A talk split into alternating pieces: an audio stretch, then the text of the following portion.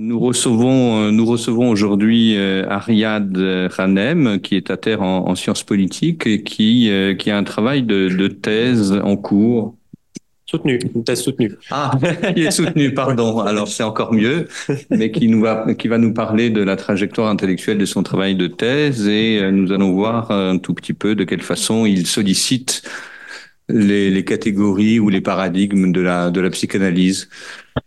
Euh, donc euh, notre ami euh, François est, est en ligne aujourd'hui, mais on peut, euh, il, il, est là, il est avec nous. Et voilà, je, je, vous laisse la, je vous laisse la parole tout de suite et bah, présentez-nous votre travail. Allez-y. Bah, merci beaucoup, merci aux organisateurs du séminaire, merci à toutes et tous, meilleurs vœux pour cette pour cette nouvelle année.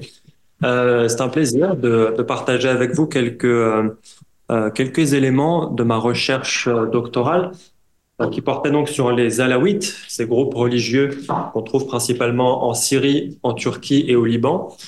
Et euh, je travaillais pendant ma thèse, et je travaille toujours, sur euh, ce que j'ai appelé l'internationalisation des Alaouites. Donc comment est-ce que ces individus et ces groupes sollicitent les différentes échelles de l'international euh, en vue d'obtenir un meilleur positionnement, de une meilleure reconnaissance culturelle, religieuse. C'était euh, l'objet de cette recherche, l'objet général de cette recherche, mais je ne vais pas forcément parler ici de, de mes conclusions générales. J'aimerais vous parler plutôt euh, d'une idée plus précise. Donc mmh. ça, c'est euh, un propos que j'ai rencontré à la fin de mon travail de master, de mémoire. À l'époque, je travaillais déjà sur les Alaouites et plus précisément sur les Alaouites qui se trouvent dans le sud de la Turquie, dans les régions de Hatay, Marsin et Adana, et leur rôle dans les relations turco-syriennes. Et comment est-ce qu'ils abordaient la Syrie, les Alaouites syriens, et cette transnationalité qui était la leur entre la Syrie et la Turquie. Et alors que je finis, que je boucle ce travail qui a fait l'objet euh, d'une publication par la suite, je tombe sur ce, cette citation dans un article d'une collègue, euh, d'une collègue de la région, Shouledjan, qui cite un habitant d'Antakya, donc la région de Hatay, un habitant alaouite d'Antakya, qui dit J'ai toujours gardé dans un coin de mon esprit l'idée qu'au moment de la retraite, je m'installerai en Syrie, dans une maison près de la mer, pour mourir en paix. Chaque habitant d'Antakya, face à l'éventualité qu'il nous arrive quelque chose dans ce pays, il se sentant la Turquie, se consolait en disant que la Syrie serait toujours là, la Syrie, en quelque sorte, serait le havre où nous pourrions nous réfugier. Maintenant, c'est les Syriens qui viennent à nous. Il fait référence aux réfugiés syriens qui affluent en Turquie euh, depuis le, conflit qui commence en 2011. Il n'y a plus ni consolation ni apaisement possible. Les Syriens n'ont plus de patrie. Nous, nous demeurons sans refuge. Il y a beaucoup de choses dans cette euh, citation. Ce n'est pas moi qui l'ai euh, collectée, c'est une collègue mais elle résonne à ce moment-là très fortement euh, avec des choses que j'ai moi-même rencontrées sur le terrain et même, je dois dire, avec une réflexion personnelle. Euh, je suis moi-même syrien d'origine, syrien alaouite, j'ai grandi en France et cette idée que la Syrie serait pour nous ce qu'il appelle un liman, donc un havre, un refuge, encore une fois, elle entre en résonance avec ma propre trajectoire, ma propre réflexion. Le conflit je, rencontre cette citation en 2016. Le conflit a commencé il y a cinq ans. Je n'ai pas pu moi-même aller en Syrie depuis trois ans. Et donc, voilà, commence à ce moment-là une réflexion, un dialogue, une résonance entre les échanges que j'ai pu avoir sur le terrain avec mes interlocuteurs, ma propre trajectoire, et je commence à ce moment-là, un peu plus tard, moi-même une psychanalyse pendant laquelle et dans le cadre de laquelle j'essaye de comprendre quelle a été la Syrie pour moi, et le liman devient une notion dans le langage de cette psychanalyse, dans les échanges que j'ai avec ma psychanalyste à l'époque. C'est sur ça que je, voudrais insister aujourd'hui. La Syrie comme l'Iman, qu'est-ce que c'est un espace refuge? Comment on le construit? À quel point est-ce qu'il est euh, matériel, pratiqué? À quel point est-ce qu'il est euh, imaginaire? C'est donc ce, ce, sur quoi je voudrais insister aujourd'hui, et c'est une notion qui, par la suite, a complètement euh, à représenter quelque chose d'assez central dans mes réflexions doctorales, dans mon travail doctoral sur l'internationalisation donc des Alaouites en Syrie, en Turquie et au Liban face au conflit syrien. Donc voilà un peu la trame de cette présentation. Euh, ça fait un moment que je n'ai pas parlé de ces recherches et j'espère que je serai clair. J'aimerais dans un premier temps vous parler un petit peu de l'histoire de cette recherche. Donc qu'est-ce que ça veut dire que d'étudier l'internationalisation des Alaouites? Ensuite, vous présenter ce que j'ai appelé les gammes d'internationalisation. Donc, comment est-ce que les individus, les acteurs euh, ont des usages différents de l'espace, des représentations différentes de l'espace, et comment cette notion de spatialité et de gamme d'internationalisation euh, s'est articulée dans mes recherches. Le refuge, finalement, le Liman, c'est une gamme d'internationalisation. Donc, il y a d'un côté l'espace d'adversité. Les Alaouites qui sont, par exemple, dans le sud de la Turquie, dans le nord du Liban, rencontrent beaucoup de difficultés, une précarité, une marginalité, une forme d'adversité. Et finalement, le refuge syrien intervient pour leur apporter une forme de consolation, de compensation. il y a euh, à ce moment-là une gamme qui se forme, un équilibre qui se forme de cette façon. Je vous présenterai quelques cas, quelques entretiens que j'ai faits avec euh, euh, des personnes sur le terrain, des échanges que j'ai pu avoir avec eux. Et enfin, dans un dernier temps, les apports de la psychanalyse, et notamment de ma propre psychanalyse, et les limites, bien sûr, de, cette, de ce dialogue, encore une fois, entre la recherche, le terrain et la psychanalyse. Donc l'histoire de cette recherche, très rapidement, déjà, elle concerne les Alaouites au Moyen-Orient. Peut-être il faut en parler un petit peu. Je ne sais pas à quel point vous êtes euh, familier et familière avec euh, ces groupes qui sont présents donc principalement en Syrie, en Turquie et au Liban. Aujourd'hui, c'est euh, des groupes qui émergent autour d'une doctrine au cours du Xe siècle, quelque part entre l'Irak et la Syrie actuelle. C'est une doctrine qui est proche du, chiisme, du chiisme du haut avec donc une distinction entre un monde visible, exotérique, et un monde invisible, ésotérique.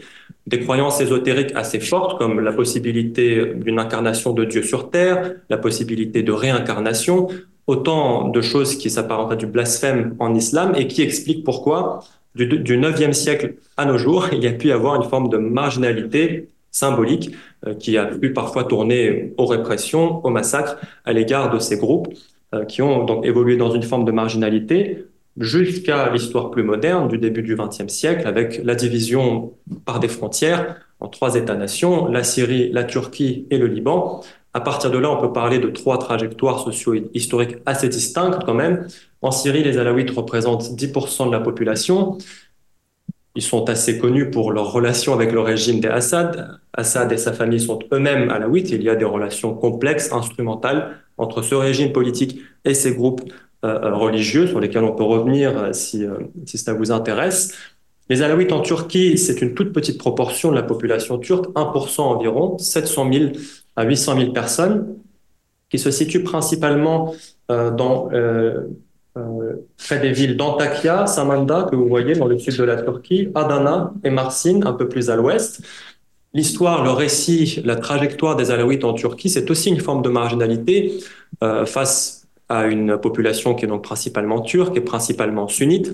Euh, les Alaouites ont dû faire face, dès les années 40, à euh, euh, des politiques d'assimilation assez féroce de la part de l'État-nation turc. Euh, le, la pratique de l'arabe par ces populations arabophones était stigmatisée, leur, leur religion spécifique était pointée du doigt. Euh, donc voilà, il y a pu avoir là encore une forme de marginalité. Les Alaouites au Liban, c'est entre 100 et 100 000 individus présents dans le nord du pays, autour des villes de Tripoli, Trablos en arabe, et l'extrême nord du pays, la, région de Rakkaj. Ici, c'est une autre histoire. Euh, la marginalité des Alaouites du Liban, elle est plutôt due à une précarité déjà euh, économique et sociale qui est très forte, et aussi au système confessionnel, multiconfessionnel libanais, qui force les groupes religieux à s'organiser, à être représentés, ce qui est particulièrement euh, précaire et difficile pour les Alaouites, qui sont une communauté ésotérique, avec en plus euh, l'emprise du régime syrien et toute cette réputation euh, qui va avec, qui a donc créé une, grande difficulté, une grande adversité pour les Alaouites au Liban. Donc voilà un peu pour les, les Alaouites. J'ai commencé donc d'abord à travailler sur les Alaouites de Turquie dans les relations turco-syriennes, en essayant de comprendre encore une fois quelles avaient pu être les, les solidarités entre Alaouites en Turquie et en Syrie, comment les Alaouites ont pu intervenir de part et d'autre de la frontière dans le rapprochement des deux pays dans les années 2000 et comment est-ce qu'ils gèrent de part et d'autre de la frontière la rupture depuis 2011, 12, 13. Je suis arrivé à différentes conclusions sur lesquelles on peut revenir là encore un peu plus tard. En tout cas, ça m'a poussé pour mon travail doctoral à aborder d'une manière plus générale ces groupes en Syrie, en Turquie et au Liban, au prisme, encore une fois, de leur internationalisation. C'est euh, une recherche qui est issu des premiers terrains que, que j'ai fait en 2015, 16, 17, pendant lesquels j'avais observé un double mouvement assez contradictoire, puisque d'un côté, on avait un très fort repli de ces populations. Les Alaouites étaient repliés sur eux-mêmes dans le contexte de polarisation très fort dû au conflit. Euh, euh, il y avait une forme de ce que Linda Green a appelé les géographies de la peur, que ce soit dans les grandes villes syriennes pardon, où on les trouve, à Latakia, Tartous, ou à Antakya en Turquie, ou à Tripoli au Liban, là où les Alaouites avaient jusqu'au jusqu'au début de la guerre euh, l'habitude d'être euh, plus dispersés dans les centres-villes, d'avoir des commerces en centre-ville, etc., etc. La guerre a provoqué une forme de repli et de géographie de la peur où les Alaouites, du coup, se sont trouvés de plus en plus repliés sur eux-mêmes avec des discours d'anxiété très forts quant à leur survie dans la région, leur résistance, leur résilience dans la région. Donc d'un côté, il y avait ce repli, et de l'autre, et c'est là que se trouve le paradoxe, il y avait une forme de déploiement, d'internationalisation. Dans le même temps, les Alaouites, depuis 2012, 13, 14, 15, n'ont jamais été aussi conscients de leur présence, justement, dans différents pays, de leur transnationalité, de la ressource que cela pouvait représenter, du fait qu'ils avaient aussi des diasporas en Europe, en France, en Allemagne, en Amérique latine, en Australie. Donc il y avait euh, plusieurs chers alaouites, les référents religieux, les clercs alaouites, euh, qui parfois voyageaient, allaient rencontrer euh, leurs homologues en Argentine, au Brésil. Pour la première fois, en 2011, 12, 13, il y avait cette découverte de l'internationalité des alaouites. Et c'est donc sur ce paradoxe que j'ai voulu travailler dans le cadre de ma recherche, qui s'articulait donc autour de l'internationalisation d'acteurs religieux en relation internationale, c'est un agenda qui, existe, c'est une littérature qui existe. Euh, quand on regarde un acteur religieux en relation internationale, d'abord on se pose la question de ce qu'on appellerait avec euh, Ned Libo la constitution de l'acteur, puisque ce sont des acteurs qui ne sont pas naturellement, évidemment, des acteurs internationaux, se pose la question de savoir pourquoi, pour des raisons sociales, politiques, ces groupes, ces acteurs deviennent internationaux. La deuxième question qu'on peut poser quand on traite de l'internationalisation d'un groupe religieux, c'est ce qu'on appellerait les politiques de l'internationalisation. Une fois qu'on est devenu un acteur international qui interagit avec les États, qui interagit avec d'autres acteurs, quelle est euh, euh, l'empreinte politique, la signification politique de cette internationalisation? Est-ce qu'elle est contestataire de l'ordre euh, régional ou international? Au contraire, est-ce qu'elle participe de cet ordre? Quel est l'objectif politique? Est-ce que c'est davantage de reconnaissance, encore une fois, culturelle, religieuse? Est-ce que c'est une forme de nuisance? Il y aurait beaucoup d'exemples à citer. L'exemple des Kurdes, par exemple, dans la région, qui ont un agenda de reconnaissance très fort et qui, encore une fois, mobilisent les différentes échelles nationales, régionales, transnationales pour faire avancer ces agendas. J'ai trouvé assez vite que cette littérature, elle était assez réduite, assez réductrice quand on essayait de l'appliquer au cas des Alaouites, justement parce que, contrairement au cas des Kurdes, qui sont un groupe euh, qui est assez spectaculaire finalement dans sa politisation. On négocie avec les plus grands acteurs internationaux, on intervient auprès des institutions européennes pour réinvestir toutes ces ressources, encore une fois, dans un agenda politique de reconnaissance. Eh bien, la littérature en relations internationales peut-être euh, euh, était un peu trop attentive uniquement à ces cas manifestement politiques et internationalisés et laissait donc un peu de côté des groupes comme les Alaouites qui, pour des raisons culturelle, religieuse, ésotérique, historique, n'allait pas procéder à cette forme de politisation par l'international et n'allait pas forcément revendiquer cette reconnaissance pour eux. Donc, quand on est euh, euh, un groupe comme celui des Alaouites, est-ce qu'on a une forme d'internationalité ou alors est-ce que on est un cas complètement muet de ce point de vue? Justement, en me reposant sur une étude de terrain, euh, une centaine d'entretiens, que j'ai réalisé entre la Syrie, la Turquie et le Liban entre 2017 et 2019, j'ai trouvé en fait qu'il y avait des choses très intéressantes à dire euh, sur ces formes originales d'internationalisation des Alaouites. Et peut-être que ce cas-là, justement, parce que il révèle un peu les limites de la littérature existante, a permis, je pense, de renouveler un peu ces catégories et de considérer l'internationalisation comme euh, une interaction entre le positionnement des acteurs, donc leur positionnement euh, identitaire, social, quel rapport à l'État, au centre politique, aux autres groupes religieux, et l'internationalisation. Et c'est là que émerge cette idée d'une gamme d'internationalisation selon la manière avec laquelle on est présent dans un espace national, selon avec la manière avec laquelle on va se présenter aux autres groupes, on va interagir ou non avec les autorités politiques, on va avoir ou non une revendication politique par rapport à son identité, eh bien, on aura un autre rapport ou des rapports différenciés à l'international. C'est une métaphore musicale. La gamme, si vous voulez, c'est une manière de dire que les échelles de l'environnement, local, national, international, ne doivent pas forcément être hiérarchiques, elles peuvent être dialectiques. Il peut y avoir une relation entre toutes ces échelles et les individus eux-mêmes peuvent se placer par rapport à ces échelles et avoir leur propre usage euh, de ces, de ces différentes échelles. Donc c'est là, si vous voulez, que intervient cette notion de spatialité, et c'est là que les représentations de l'espace, les mobilités dans l'espace deviennent euh, importantes. Ces euh, spatialités, elles reposent encore une fois sur l'idée d'usage propre et subjectif de l'espace. Euh, j'invente rien ici, c'est Michel de Certeau, l'espace comme lieu pratiqué, par la mobilité, la relation ou l'imagination. L'idée, si vous voulez, c'est que les individus, encore une fois, en fonction de leur positionnement dans un espace national, vont éventuellement mobiliser l'international et vont le faire soit en ayant une mobilité ou alors en établissant des relations par-delà les frontières ou tout simplement par une projection imaginaire. Tout ça est un peu euh, conceptuel et abstrait. J'espère que les, les, exemples que je vais vous citer un peu euh, dans le cours de la, présentation vont clarifier tout ça. Donc, ce, ce dont je vous parle ici, c'est une gamme d'internationalisation, encore une fois. Donc, la manière pour des acteurs, des individus, d'avoir des usages, des différents espaces avec une forme de cohérence et qui est fonction, encore une fois, euh, euh, de leur positionnement. La gamme dont je vous parle, c'est celle du fois. Et donc, je vais essayer de vous montrer ce que ça signifie que euh, d'entreprendre cette gamme d'internationalisation qui est liée au refuge. Elle repose, si vous voulez, sur une dialectique entre deux formes d'espace un espace que j'ai qualifié un peu plus tôt d'espace d'adversité et un espace qui serait donc l'espace refuge. Et les deux sont pris ensemble par les acteurs et les acteurs sont simultanément, les individus sont simultanément présents dans ces deux espaces, l'espace d'adversité et l'espace refuge.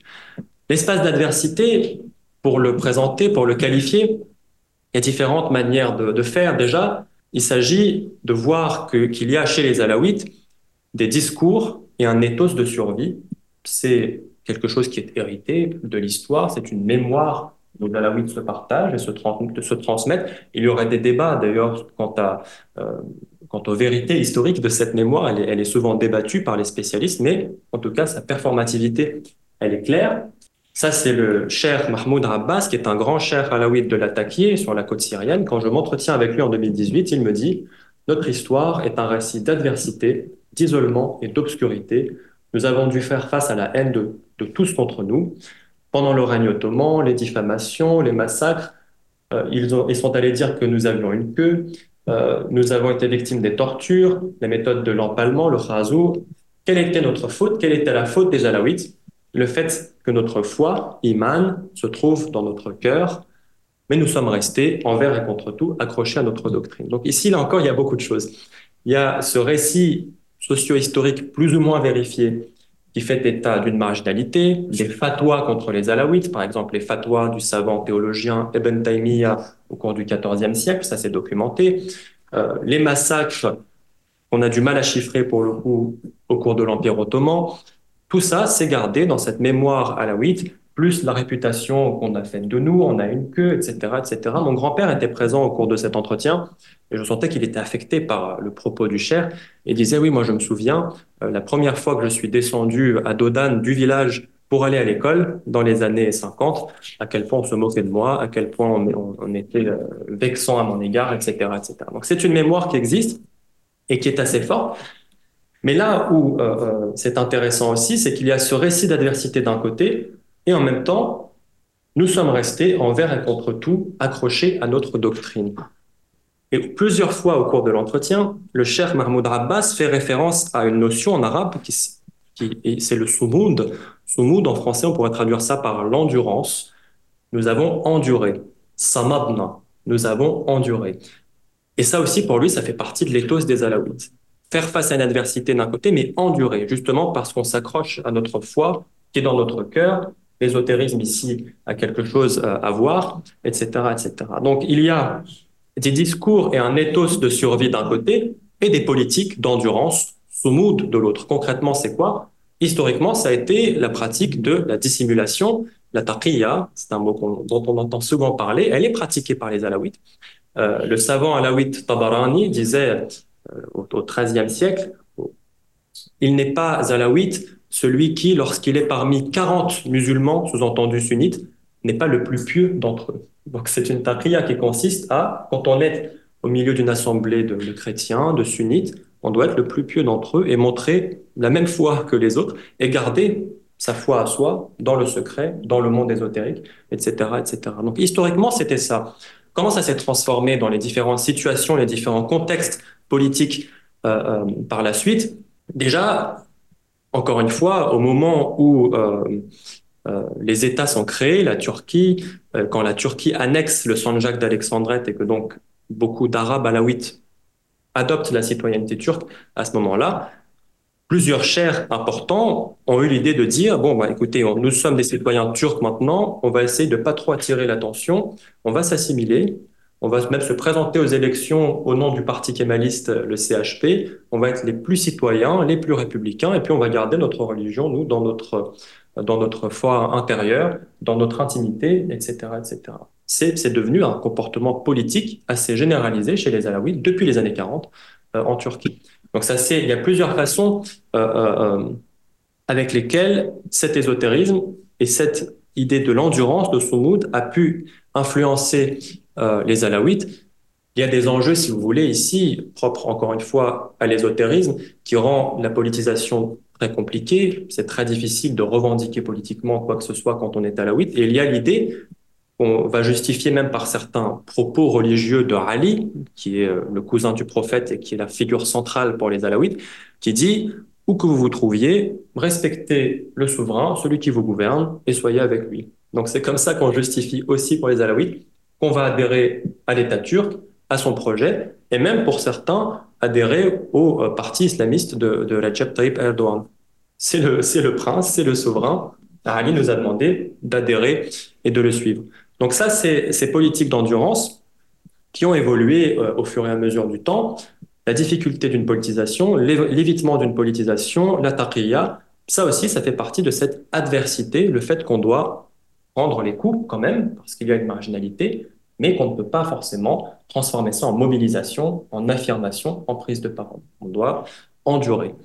Et les géographies de la peur, encore une fois, ça aussi, c'est une forme d'adversité que j'ai observée à plusieurs reprises sur le terrain. Par exemple, quand j'étais dans le nord du Liban, à Tripoli, dans le Jabal Morsen, qui est une montagne très précaire, très pauvre, où habitent principalement les Alaouites au Liban, j'ai rencontré un homme d'affaires, Ahmad Alaishi, qui avait commencé à faire fortune dans les années 80-90 dans le centre-ville sunnite de Tripoli, à la fin de la guerre civile, quand ça allait un peu mieux. Et là, en 2011, 12, 13, les tensions intercommunautaires reprennent. Il a tout fermé et il est retourné sur la montagne. Et on voit donc cette, cette géographie de la peur et encore une fois cette adversité s'inscrire dans la géographie et dans les rapports à l'espace. Donc on a cet espace d'adversité d'un côté, la Turquie est un espace d'adversité, le Liban est un espace d'adversité, nous sommes dans une situation de marginalité, du fait d'éléments anthropologiques, religieux, historiques, c'est très difficile de se mobiliser, euh, d'essayer d'arranger la situation par l'engagement politique. C'est là que le refuge intervient. Parce que face à cette adversité, il faut bien effectivement un mécanisme par lequel on compense, on console, on réconforte, etc., etc. Et si je vous ai choisi deux récits de ce refuge, le premier, c'est celui de Ali Eral, qui est un cher d'Antakya, donc dans le sud de la Turquie, un cher alaouite, qui a créé une association à la fin des années 90. Et Younes Rabir, qui est un employé du port de Beyrouth, un alaouite du Liban cette fois-ci, et qui lui est un converti à l'islam sunnite. C'est deux trajectoires assez spécifiques dont je voudrais vous parler. Et je voudrais vous dire encore une fois comment ces acteurs donc se projettent dans les différents espaces et utilisent, soit par la mobilité, soit par l'imaginaire, les différents espaces. Ali Eral, donc, c'est le président d'Erdaf. C'est une association de solidarité à la alaouite fondée en 98 à Hatay, en Turquie. Il a une trajectoire intéressante. Ali Eral, c'est un cher assez jeune. Il n'a pas forcément une réputation traditionnelle très forte à la base. Il a fait sa réputation par son engagement, sa vivacité, ses prises de parole dans les médias, à la télévision. Il va parfois jusqu'à interpeller, après l'arrivée au pouvoir d'Erdogan en 2002, les gens de l'AKP, le parti d'Erdogan. Et donc, finalement, il contredit un petit peu tout ce que je vous ai dit jusqu'à maintenant. Lui, il est assez visible. Il se rend visible. Il va parfois même sur les plateaux de télévision pour débattre avec des prédicateurs euh, euh, sunnites, etc., euh, etc. Et donc, c'est une trajectoire assez qui peut interpeller quand on a en tête, encore une fois, cette histoire ésotérique et ce rapport à la discrétion qu'ont normalement les chers halawites. Eh bien, on peut le comprendre un peu mieux ce rapport quand on se rend compte qu'en fait, l'histoire ne s'arrête pas là. À partir des années 2000, Ali, Ali s'est effectivement plus engagé publiquement, politiquement en Turquie, mais il a aussi entretenu plein de nouvelles relations en Syrie. Et il fait pas du tout la même chose en Turquie et en Syrie. Il a un usage très différencié d'un espace et de l'autre. En Turquie, il va se mobiliser, il va s'engager, il va revendiquer des choses pour les Alaouites. Mais en fait, il va parler surtout de ce qu'on appelle le Zahir, le monde exotérique, comme s'il n'y avait que ça. Et si on écoute Ali dans ses prises de parole en Turquie, on pourrait croire que c'est un chiite comme les autres, que tout l'ésotérisme des Alaouites, ça n'existe pas. Est-ce que c'est le cas pour autant? Non, mais il réserve le Barthen, l'ésotérique, à la Syrie. Donc on a, dans le cas d'Ali une division assez nette et assez impressionnante entre la Turquie, où il va se confronter politiquement et en souffrir un certain coût. Et pour compenser, il va réserver toutes les pratiques ésotériques alaouites à la Syrie, où il se sent quand même un peu mieux accueilli parce que en Syrie, c'est les Assad, les Alaouites sont quand même un peu mieux euh, positionnés, etc., etc. Donc comment ça se traduit? Quand il s'agit par exemple euh, de permettre à ses disciples d'apprendre l'ésotérisme alaouite, ses pratiques, ses croyances, eh bien Ali Alal va les envoyer à des homologues en Syrie. Il va pas prendre le risque de le faire en Turquie. Donc il va réserver ça là-bas. Quand il s'agit aussi de se réunir avec des chers halawites pour discuter de la doctrine ésotérique, c'est en Syrie que ça se passe, c'est surtout pas en Turquie. Donc on a ici très clairement une gamme d'internationalisation suivant le mode du refuge. Adversité en Turquie, je me mobilise et j'en souffre un certain coup, même pour ma réputation, parce que je suis un cher halawite, je suis censé être discret. Ésotérisme en Syrie, je préserve quand même le plus important, dans un espace qui m'est plus familier, plus propice, etc., etc. Un autre rapport au refuge, c'est celui de Younes Rabir. Younes Rabir, c'est un homme d'une cinquantaine d'années que je rencontre par l'intermédiaire d'un ami commun dans le nord du Liban, dans la ville de Tripoli, au cours d'un terrain en mars 2019. Et c'est un exemple d'un phénomène qui est assez répandu chez les Alaouites. Comme les Alaouites sont plutôt marginalisés au Liban, ils ont très peu de ressources, Or, c'est un système multiconfessionnel où on accède aux ressources économiques, aux postes, etc., en fonction de sa religion. Ceci explique que beaucoup d'Alaouites, au cours des différentes naturalisations qu'il y a eu dans les années 40 ou 90, se sont inscrits à l'état civil avec une autre religion. Par exemple, Younes Labir s'est inscrit comme musulman sunnite, et donc c'est censé lui permettre d'avoir plus de choix, de carrière, parce que les musulmans sunnites ont plus d'opportunités. C'est ce qu'il fait, euh, Younes Labir. Et j'ai pu m'entretenir avec lui. C'est un entretien assez rare. C'est assez difficile d'avoir une parole ouverte, transparente de la part de, personnes qui sont dans cette situation. Sa famille, elle est originaire de Safita. C'est une région qui est en Syrie, à Tartous. Et lui, il travaille au port de Beyrouth. Et il a eu ce poste parce qu'il est sunnite aux yeux de l'État. Je parle avec lui et je me rends compte qu'en fait, cet homme traverse une situation assez difficile et qui se trouve dans une forme de double exclusion. D'un côté, les Alaouites, certains d'entre eux ont un certain mépris à son égard. Tu as préféré t'inscrire comme sunnite. À cause de toi et les gens qui font comme toi, on est moins nombreux aux yeux de l'État libanais et donc on a moins de droits. Vous êtes des passagers clandestins, etc., etc. Et en même temps, quand je lui demande, oui, mais tes collègues sunnites au port, ils te considèrent comme l'un des leurs. Ah non, non, pas du tout. Ils sont complètement au courant que je suis alaouite d'origine et que je suis sunnite uniquement sur le papier. Donc, finalement, j'ai une situation quand même personnelle assez difficile.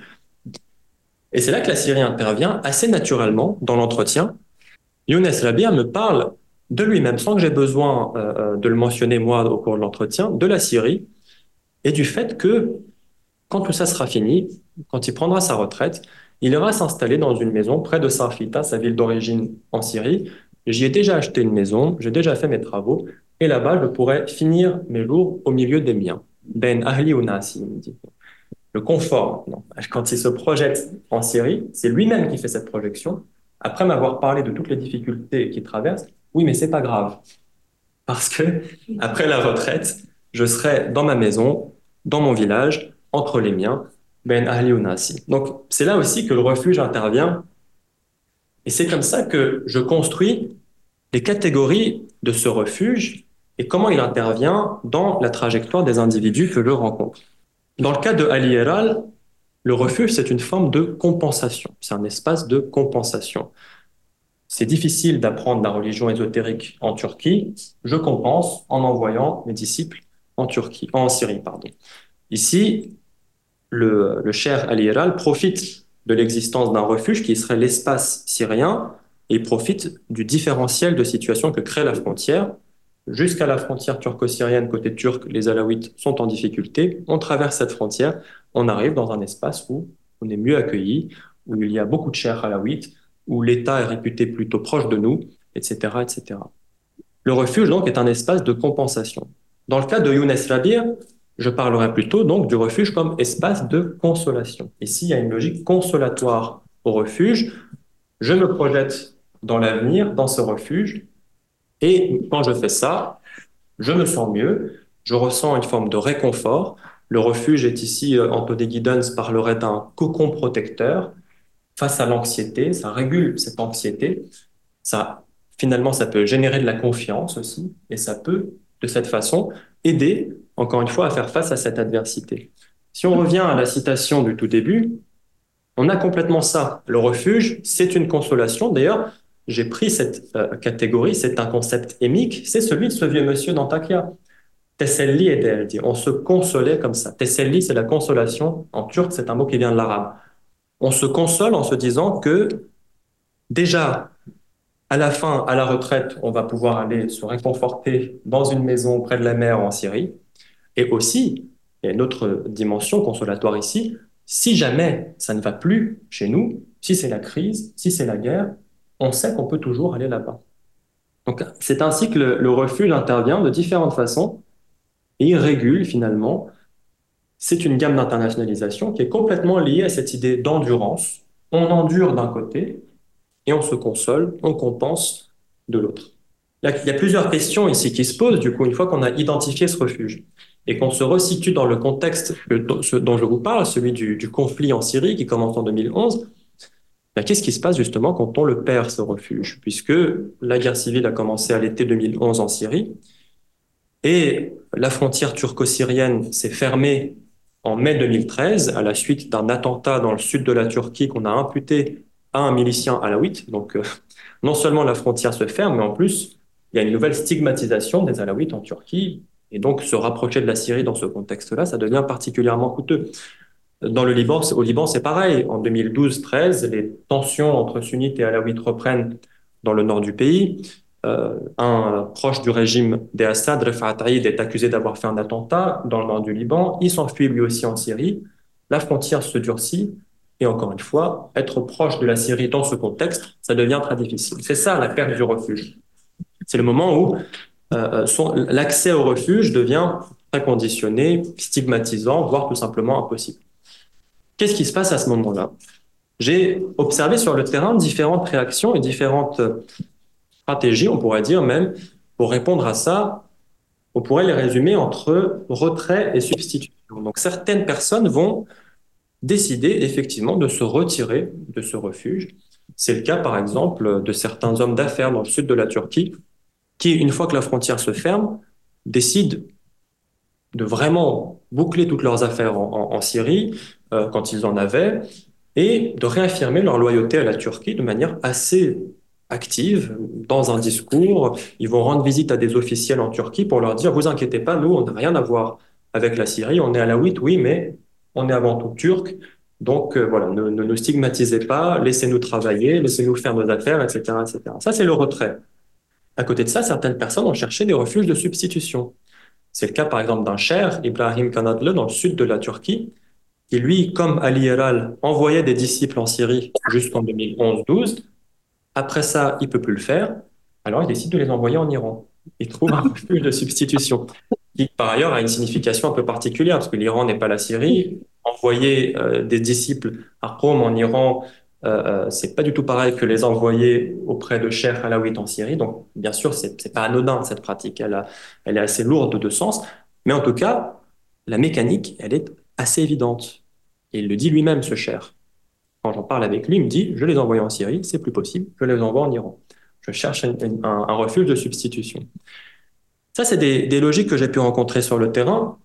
Il y a autre chose qui m'a semblé assez intéressant, c'est en fait, à partir de 2013, beaucoup d'Alaouites se rendent compte aussi que la guerre va durer en Syrie et que c'est pas juste euh, un, une perte d'accès momentanée au refuge. Le refuge est vraiment en crise, il est en, en phase de destruction, donc il va peut-être falloir faire sans.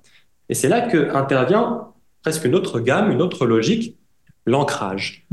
J'ai observé à partir de 2015-16 des acteurs, des individus qui ont émergé au sein des groupes alaouites, aussi bien dans le sud de la Turquie que dans le nord du Liban, et qui ont commencé à construire un engagement politique comme on n'en avait jamais vu dans l'histoire des alaouites, qui ont commencé à dire, nous, alaouites, au nom de notre groupe, nous voulons des ressources, nous voulons des instituts, nous voulons euh, des bibliothèques, euh, des ressources financières, etc., etc. Un engagement minoritaire au nom du groupe alaouite. On n'avait jamais vu ça. Et j'appelle ça un ancrage parce que finalement, c'est peut-être la première fois dans l'histoire que des acteurs alaouites disent non seulement on est ici, mais on veut pas être ici en cachant notre identité alaouite dans un certain coin, on veut être ici et que vous nous reconnaissiez et on veut que notre identité, que nos spécificités soient reconnues ici. On veut s'affirmer.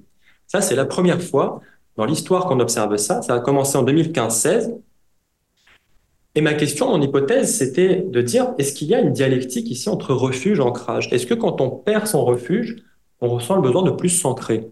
Est-ce que quand on n'a plus accès au refuge dans lequel on pouvait s'affirmer tranquillement et se soigner de l'adversité du quotidien, etc., est-ce qu'à ce, ce moment-là, on se retrouve face à un dilemme de dire, bah, peut-être que j'ai pas d'autre solution que, puisque je suis ici, essayer de, me mobiliser pour que ma situation s'améliore?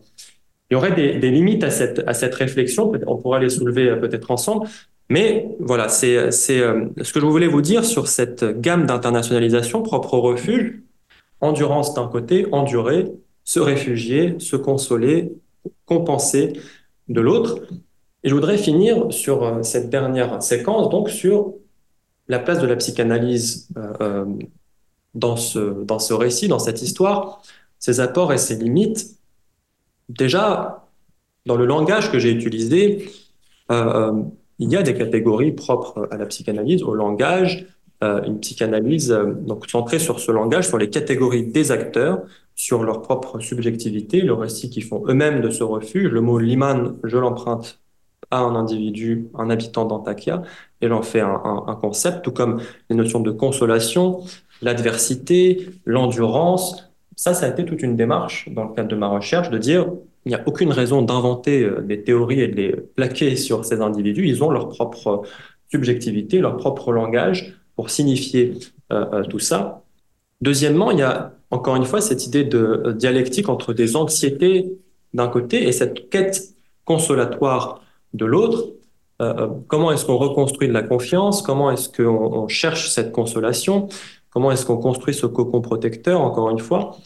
Et puis enfin, et c'est euh, là sur, ça que je voudrais finir, il y a les dialogues avec euh, ma propre psychanalyse. C'est des dialogues qui vont dans les deux sens, c'est-à-dire que le moment où je lis euh, ce texte et où je vois cet homme parler de la Syrie comme l'imam, eh bien, c'est une notion qui est devenue une notion au cours de ma propre psychanalyse et je la lui ai empruntée et elle m'a aidé, moi, à faire du sens à donner du sens à cette perte euh, euh, du refuge syrien. Je ne l'avais jamais qualifié comme ça. Je n'en avais jamais pris conscience comme ça moi-même. La Syrie, où j'ai arrêté d'aller euh, à partir de 2013, que représente la perte de ce lieu, de cet espace, de sa mémoire, de son souvenir, de ses relations, etc., etc. Donc je commence à ce moment-là à me poser la question de savoir si j'ai pas moi-même aussi perdu Soliman et toute cette idée de consolation, de compensation je la construis aussi en résonance avec ma propre expérience. Moi aussi, en Syrie, je compensais d'une certaine façon. C'est en Syrie que je vivais toute une partie de mon identité, que j'affirmais toute une partie de mon identité syrienne, alaouite, C'est en Syrie que j'avais certaines ressources que je n'ai pas ici. En Syrie, j'appartiens à une famille assez identifiée, assez réputée. si je suis dans ma ville d'origine à Latakia en Syrie, que je prends n'importe quel taxi, j'ai juste à lui dire, amenez-moi dans la villa d'Eranem et il m'amènera chez moi. Ici, les gens ne savent pas comment mon nom se prononce. Donc, il y a un différentiel de situation qui est assez clair. Et donc, je prends conscience de cette manière. Euh, de même que cette idée de, consolation, la perte de cet espace qui me réconfortait aussi et qui avait une vraie empreinte quotidienne euh, dans, dans, dans, ma vie, qu'est-ce, qu'on, qu'est-ce que je fais sans? Et c'est aussi à partir de ce moment-là, à partir de 2013, 14, 15, que la question de s'affirmer, que la question de s'ancrer en France, où je suis né, hein, et je, suis français, tout, ce qui est plus français, mais la question se pose d'une autre façon c'est pas la seule euh, chose à prendre en compte. Hein. À ce moment-là, j'ai 22, 23 ans. Bon, c'est c'est pas quelque chose d'exceptionnel d'être un peu en crise existentielle à cet âge. Mais il y a ça aussi, perdre cet espace et donc devoir se réaffirmer euh, euh, en France. Et la notion d'ancrage, elle m'aide aussi, moi, dans ma propre euh, psychanalyse. Et cet ancrage, il s'opère de différentes façons. Déjà par la rédaction de cette thèse, qui, va complètement m'aider dans ce processus-là.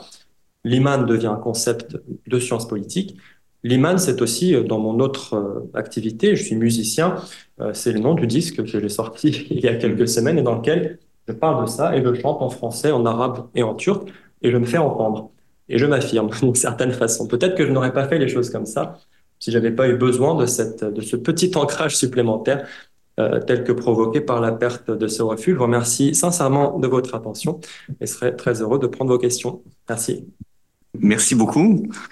Euh, je, vais, je vais simplement ouvrir la discussion euh, en vous posant peut-être euh, quelques questions euh, enfin, qui vous permettront éventuellement de, de, de préciser deux, deux, ou trois points. Mm-hmm. Parmi les choses que vous avez évoquées, mais que j'avais notées de, de, mon côté, il y a, disons, la question du langage et, et la question des catégories. Mm-hmm. alors, que, que vous utilisez, vous, et qu'utilisent les, les gens, les minoritaires dont vous parlez. Et alors, euh, euh, parfois, euh, euh, les catégories que vous utilisez sont les catégories des gens dont vous parlez, et parfois ce sont les vôtres. Mm. Et, euh, et, plus généralement ou, euh, ou plus fréquemment, j'ai l'impression que vous, vous essayez de, de, de, de, prendre des catégories des acteurs pour en faire des concepts. Hmm. Euh, mais alors, ce qui m'a étonné, c'est que euh, ce sont les catégories de l'intériorité que vous rencontrez. Parce que, est-ce que ce sont, vous voyez, consolation, reconfort, compensation Est-ce que ces catégories de l'intériorité, je ne sais pas comment les nommer, enfin psychologiques ou autres, est-ce que ça, ce sont vos catégories à vous? Non, pas complètement, puisque vous avez cité des textes dans lesquels ça figure, mais mhm. est-ce que euh, euh, est-ce que c'est vous qui mettez l'accent mhm. très très spécifiquement euh, sur ces notions-là? Est-ce que ce sont eux euh, Et alors plus largement, euh, vous avez dit émique à un certain moment, donc j'imagine que vous reprenez la, la, la, la distinction émique éthique des anthropologues. Euh, est-ce que euh, euh, est-ce que est-ce que dans cette comment dire dans, dans, dans ce groupe euh, dans cette conscience minoritaire, dans les trajectoires, disons, euh, de ces gens, est-ce que euh, aujourd'hui vous observez un plus grand nombre de sociologues ou un plus grand nombre de psychanalystes? Est-ce qu'il y a des sociologues? Est-ce qu'il y a des psychanalystes? Parce que, si vous voulez, tout, ce que vous avez dit, en, tout cas un certain nombre de choses que vous avez dites, ne peut pas ne pas consonner avec euh, euh, des, des, choses qui nous sont familières du côté de l'histoire juive. On pense quasiment, euh, si vous voulez, euh, au monde juif euh, en Europe en 1900.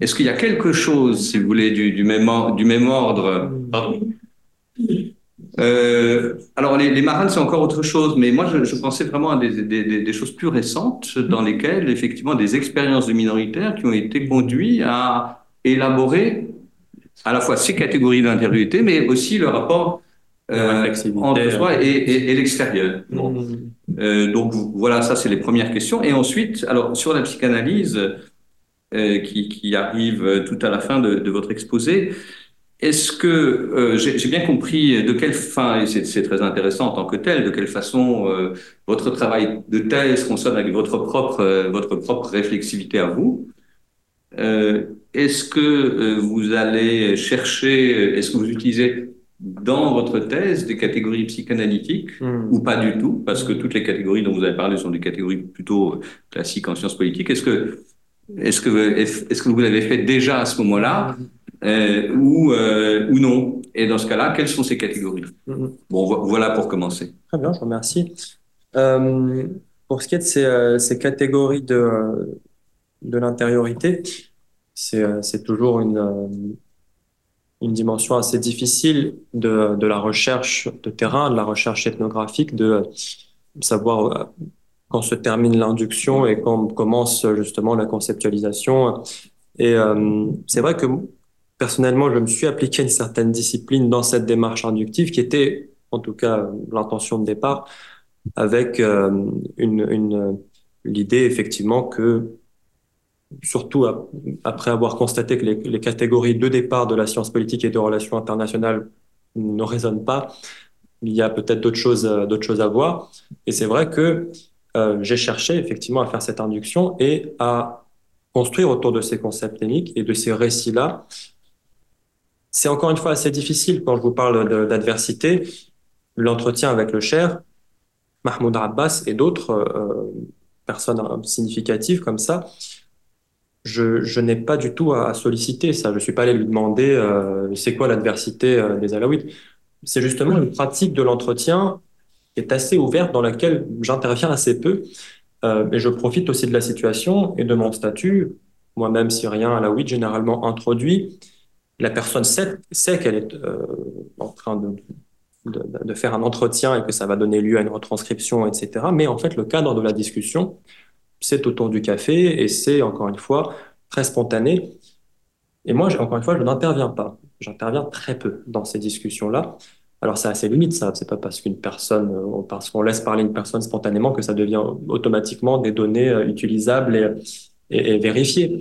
Mais en tout cas, quand le cher me dit notre histoire est un récit d'adversité, je ne suis pas allé solliciter ça. C'est quelque chose qui est complètement émique euh, pour le coup. Là où je suis un peu gêné, c'est par rapport à ces catégories de consolation, parce qu'effectivement, je les ai prises et elles ont, elles ont été euh, très significatives pour moi, je pense aussi au vu de ma propre expérience. C'est vrai qu'elles ont, elles ont, elles ont été saillantes assez vite pour moi. Et je les ai prises en plus d'un entretien que je n'ai pas réalisé. Je les ai prises d'un article qui les citait, qui les citait bien. Hein. Je, connais l'anthropologue la, Jan, c'est une, une chercheuse d'une grande qualité et le propos en tant que tel est, très significatif, mais j'aurais voulu pouvoir m'entretenir avec cette même personne et lui poser euh, beaucoup de questions à ce propos. J'ai pu le faire moi derrière avec d'autres. Pareil, Younes Rabir, je ne suis pas allé euh, solliciter la manière avec laquelle il se projette en Syrie. Là où, où, euh, ça devient plus sensible, et c'est un peu le sens de, ce que vous me demandiez un peu plus tard sur dans quel sens ça va? Est-ce que, euh, moi j'ai utilisé ça dans ma psychanalyse, mais est-ce qu'il y a des catégories de psychanalyse dans dans ce travail? Il y, a, pas tellement de, c'est pas tellement l'approche que j'ai euh, que j'ai entreprise de, de citer des, des, notions claires de psychanalyse. Si je devais faire un jour un papier sur ça, je pense que j'aurais une recherche supplémentaire dans, dans, la littérature et sur le terrain à faire. Mais par contre, la psychanalyse comme, comme espace, et, la mienne en l'occurrence, avec toutes les limites euh, que, ça, que ça représente, m'a aidé à effectivement explorer cette intériorité, à faire des parallèles entre l'expérience subjective d'une personne avec laquelle je parle sur le terrain et la mienne. Et à ce moment-là, je me positionne, moi, comme une sorte de traducteur d'émotions et d'intériorité c'est assez euh, délicat et précaire comme position, à, plein de points de vue différents. Mais oui, c'était un peu le. C'est plutôt dans, de cette façon-là que la psychanalyse est, intervenue, plutôt que dans la construction de, euh, de catégories plus clairement identifiées dans, dans le champ. Euh, L'autre question que vous posiez euh, plus tôt, c'est celle de, l'émergence chez les Alaouites d'un plus grand nombre de psychanalystes et de, sociologues. Euh, vient de 1900, si vous voulez, pour, pour faire vite. Oui, oui, c'est ça. Euh, Peut-être que c'est en cours. Il y en a effectivement des, euh, des, des, des, personnes qui, notamment en quittant la région aussi après 2011, 12, 13, 14, euh, se sont installés en France, se sont installés dans des pays scandinaves, en Allemagne. J'ai plusieurs exemples en tête euh, au moment où je parle, et qui ont commencé des études en, linguistique, des études en, sociologie, qui ont commencé des thèses, mais c'est balbutiant, si vous voulez, et c'est des personnes qui sont issues en plus de contextes, si on prend le contexte syrien, où c'est assez dur d'être sociologue, et euh, en tout cas quand on est euh, là-bas. Euh, donc je pense que c'est effectivement quelque chose qui commence. Ce que je peux dire déjà à ce stade, c'est que chez les Alaouites, que je rencontre, avec euh, lesquels j'ai des relations de différents ordres, peut-être qu'il y a des compétences supplémentaires qui se sont constituées dans la dernière décennie en matière de réflexivité, en matière euh, euh, d'identification de, l'émotion euh, et de l'analyse aussi. Je suis assez curieux de, voir les, conséquences que ça pourrait avoir dans le, dans le moyen terme. Euh, en tout cas, il y a un intérêt aussi, même pour ma propre démarche et ma propre recherche, euh, que j'ai pas encore publié. Là encore, c'est un enjeu un peu, un peu délicat pour plusieurs raisons, mais qui a fait l'objet de nombreuses discussions avec euh, des personnes, des Alaouites euh, en Syrie, dans le nord du Liban, dans le sud de la Turquie. Et c'est toute une démarche que j'entreprends aujourd'hui dans la suite de cette étude, c'est de justement renouer avec la parole et le langage de mes interlocuteurs. Une fois que moi je suis allé construire mes concepts, évidemment qu'il y a une forme de, de distanciation, le, leur permettre de se les réapproprier, de, de me dire un peu qu'est-ce qu'ils en pensent, est-ce que c'est juste, pas juste, pour l'instant, c'est très informel, mais ça suscite un intérêt et je, j'ai une, une, curiosité pour cette démarche qui pourrait représenter quelque chose de, de plus systématique dans les, années qui viennent. Si je peux ajouter, juste avant de vous laisser la parole, juste une, pour préciser un tout petit peu le, le, le sens de ma question sur la, sur la psychanalyse, c'est que, mmh. euh, par exemple, en prenant le concept de l'imam, mmh. en fait, euh, vous prenez la subjectivité des, des, des, gens dont vous parlez, et puis euh, vous utilisez leurs mots et vous, vous, vous, en faites un concept. Mais là, on explore quelque chose du côté de la subjectivité qui peut être assez classiquement sociologique, disons, mmh. assez classiquement weberien. Mmh. Alors, la question oui, est-ce que, vous, est-ce que vous allez plus loin? Est-ce mmh. que vous allez jusqu'à tenter d'explorer quelque chose du côté de l'inconscient ou jamais? Ça, pour l'instant, c'est vrai que je me suis arrêté au, euh, au, euh, à cette idée de l'émique, effectivement, et du langage qui me permet, moi, ensuite, en interaction, je comprends bien votre question, effectivement, euh, euh, d'explorer une subjectivité qui va peut-être un peu plus loin que Weber, ne serait-ce que par mon positionnement à moi, qui est très loin d'une neutralité euh, de ce point de vue-là. Et je ne vais pas du tout explorer l'inconscient de mes interlocuteurs, mais par contre, j'ai un peu exploré le mien. C'est vrai que c'est là que ça, qu'il y a encore une fois un peu un brouillage. Et c'est là que la démarche à ses limites. C'est-à-dire que déjà, transposer euh, ma, mon analyse à euh, tous les interlocuteurs que j'ai rencontrés, il y a évidemment des limites. Et peut-être qu'une démarche, encore une fois, plus systématique avec des catégories plus précises de la psychanalyse pourrait euh, euh m'aider à résoudre euh, ce problème-là. Mais même, il y a aussi ce problème un peu plus général quand on est dans l'intériorité et quand on est dans le subjectif, voire même l'inconscient de transposer euh, ce qui est très intérieur et très personnel aussi à un groupe. Est-ce qu'il y a un inconscient euh, à la huit dans cette histoire? Est-ce que c'est d'ailleurs vraiment ça qui joue? Ou alors est-ce que c'est juste le fait d'avoir euh, ce que ce que Floya appelait une translocational positionality, ça veut dire je suis à la fois ici et un peu ailleurs. Est-ce que vous, vous citiez un autre exemple? Est-ce que toutes les populations diasporiques seraient dans la même situation? Est-ce que l'identité alaouite a quelque chose vraiment de profond à voir là-dedans? Euh, euh, c'est Tout ça, c'est des questions qui sont assez difficiles. Et, et j'ai conscience, moi, je suis assez euh, clair sur le fait qu'il y a des limites dans ma thèse là-dessus. J'ai essayé de faire quand même résonner par affinité élective certaines choses que moi j'éprouvais et que je traduisais moi dans, dans, mon processus, avec aussi des éléments de la doctrine à la que je connais assez bien et je suis assez profondément dans cette doctrine, aussi bien dans une manière vraiment textuelle que dans un dialogue aussi d'interprétation avec certains interlocuteurs et des chairs. Et il y a comme ça, effectivement, des catégories qui émergent et qui me permettent peut-être d'aller un petit peu plus loin. Peut-être que ça dépasse encore pas tellement ce que Weber aurait, aurait fait, effectivement, et ce qu'il a fait dans le cas des, protestants, mais c'est, euh, mais ouais, il y a ma psychanalyse à moi, c'est les catégories émiques des acteurs, une recherche un peu profonde dans une forme aussi de d'éthos, de, mémoire, de ouais, mais qui, qui pourrait encore une fois, là je vous présente un concept de ma thèse, c'est euh, pas forcément quelque chose que je que j'ai pu explorer aussi euh, euh, euh profondément que je l'aurais souhaité. Si je voulais effectivement en faire quelque chose de plus propre, euh, oui, là il y aurait une des choses à compléter, c'est sûr. Est-ce que vous pourriez juste remettre le, les gens en zoom euh, au cas où ils... Voilà. René, euh, tu, tu, peux appuyer sur le bouton vert. Oui, ça enregistre par là, c'est ça C'est pour les gens. C'est pour les autres. Ah ok, très bien. Bonjour. Bonjour.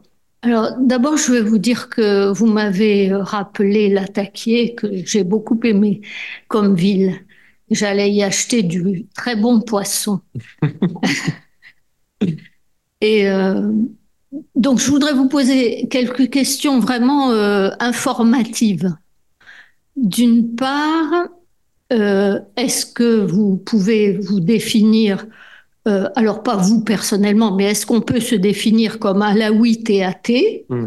comme on peut se définir comme juif et athée Deux, vous avez parlé des alaouites en Amérique latine, mm. comme je connais bien l'Amérique latine, mais que je ne connais pas les relations que peuvent entretenir les Alaouites au sein de ce qu'on appelle los turcos, c'est-à-dire les Syro-Libanais hmm. en Amérique latine. Hmm. Quelle est leur place spécifique dans cette communauté? Hmm. Ça, ça m'intéresserait. Également, euh, quelle est la relation entre les Alaouites libanais et le Hezbollah? Euh, chiite Donc, euh, voilà. Et sinon, évidemment, euh, revenir quand même sur cette notion de refuge qui existait et qui n'existe plus ou qui risque de ne plus exister en relation directe avec Israël et les Juifs. De la diaspora, mais aujourd'hui aussi les Juifs d'Israël qui se voient menacés dans l'existence même de leur État-nation. Je vous remercie pour, euh, pour ces questions. Euh, euh, la, première, la première question, la possibilité d'être alaouite et, athée, c'est une, une, très bonne question et il y aura différents niveaux de réponse. Si je, si je cite mon grand-père, par exemple, qui était un, homme politique, qui était parmi les, fondateurs du parti basse, d'un nationalisme arabe laïque, euh, alaouite. Il avait, euh, euh, dès les années, la fin des années 30, 40, quand il a construit son engagement, il a alors une vingtaine d'années, une idée politique assez claire qui consiste à dire que il faudrait essayer d'éloigner les alaouites de leur religion pour essayer de mieux les intégrer à, à l'État en, Syrie en les incitant à rentrer dans l'armée, en les incitant à devenir euh, enseignants. Euh, c'est l'exode rural qui commence à cette époque et mon grand-père y a pris une part assez importante. Donc moi, j'ai grandi dans l'idée que finalement, mon grand-père avait construit cette, ce, mur assez hermétique entre sa croyance de base et son, père à lui était un grand cher alaouite du sud de la Turquie et, euh, et cet engagement politique moderniste, toute cette ingénierie politique qu'il avait imaginée, c'est le récit que m'a transmis mon père aussi euh, sur le fait que non, ton grand-père n'est pas alaouite et si on te dit que tu es alaouite, c'est pas vrai. Nous, on s'est éloigné de ça dans un processus, encore une fois, moderniste. Les choses se sont brouillées quand j'ai rencontré un, assez grand cher alaouite de la région de l'Attaquier, Mohamed Badour, qui était l'un des meilleurs amis de mon grand-père. Et donc, je discute avec lui et vraiment l'un de ses amis les plus proches. Mon père était présent et il commence à parler de mon grand-père, justement, et mon père dit, euh, oui, mais non, mon père s'est éloigné, encore une fois.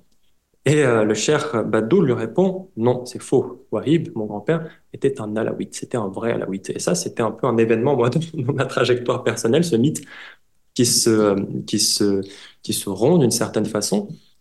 Et ça m'a vraiment, ça a vraiment pour moi posé une vraie question, effectivement, de, déjà à propos de mon grand-père. Est-ce qu'il était effectivement ce, euh, ce militant nationaliste laïque d'un côté et complètement à 100% alawite de l'autre.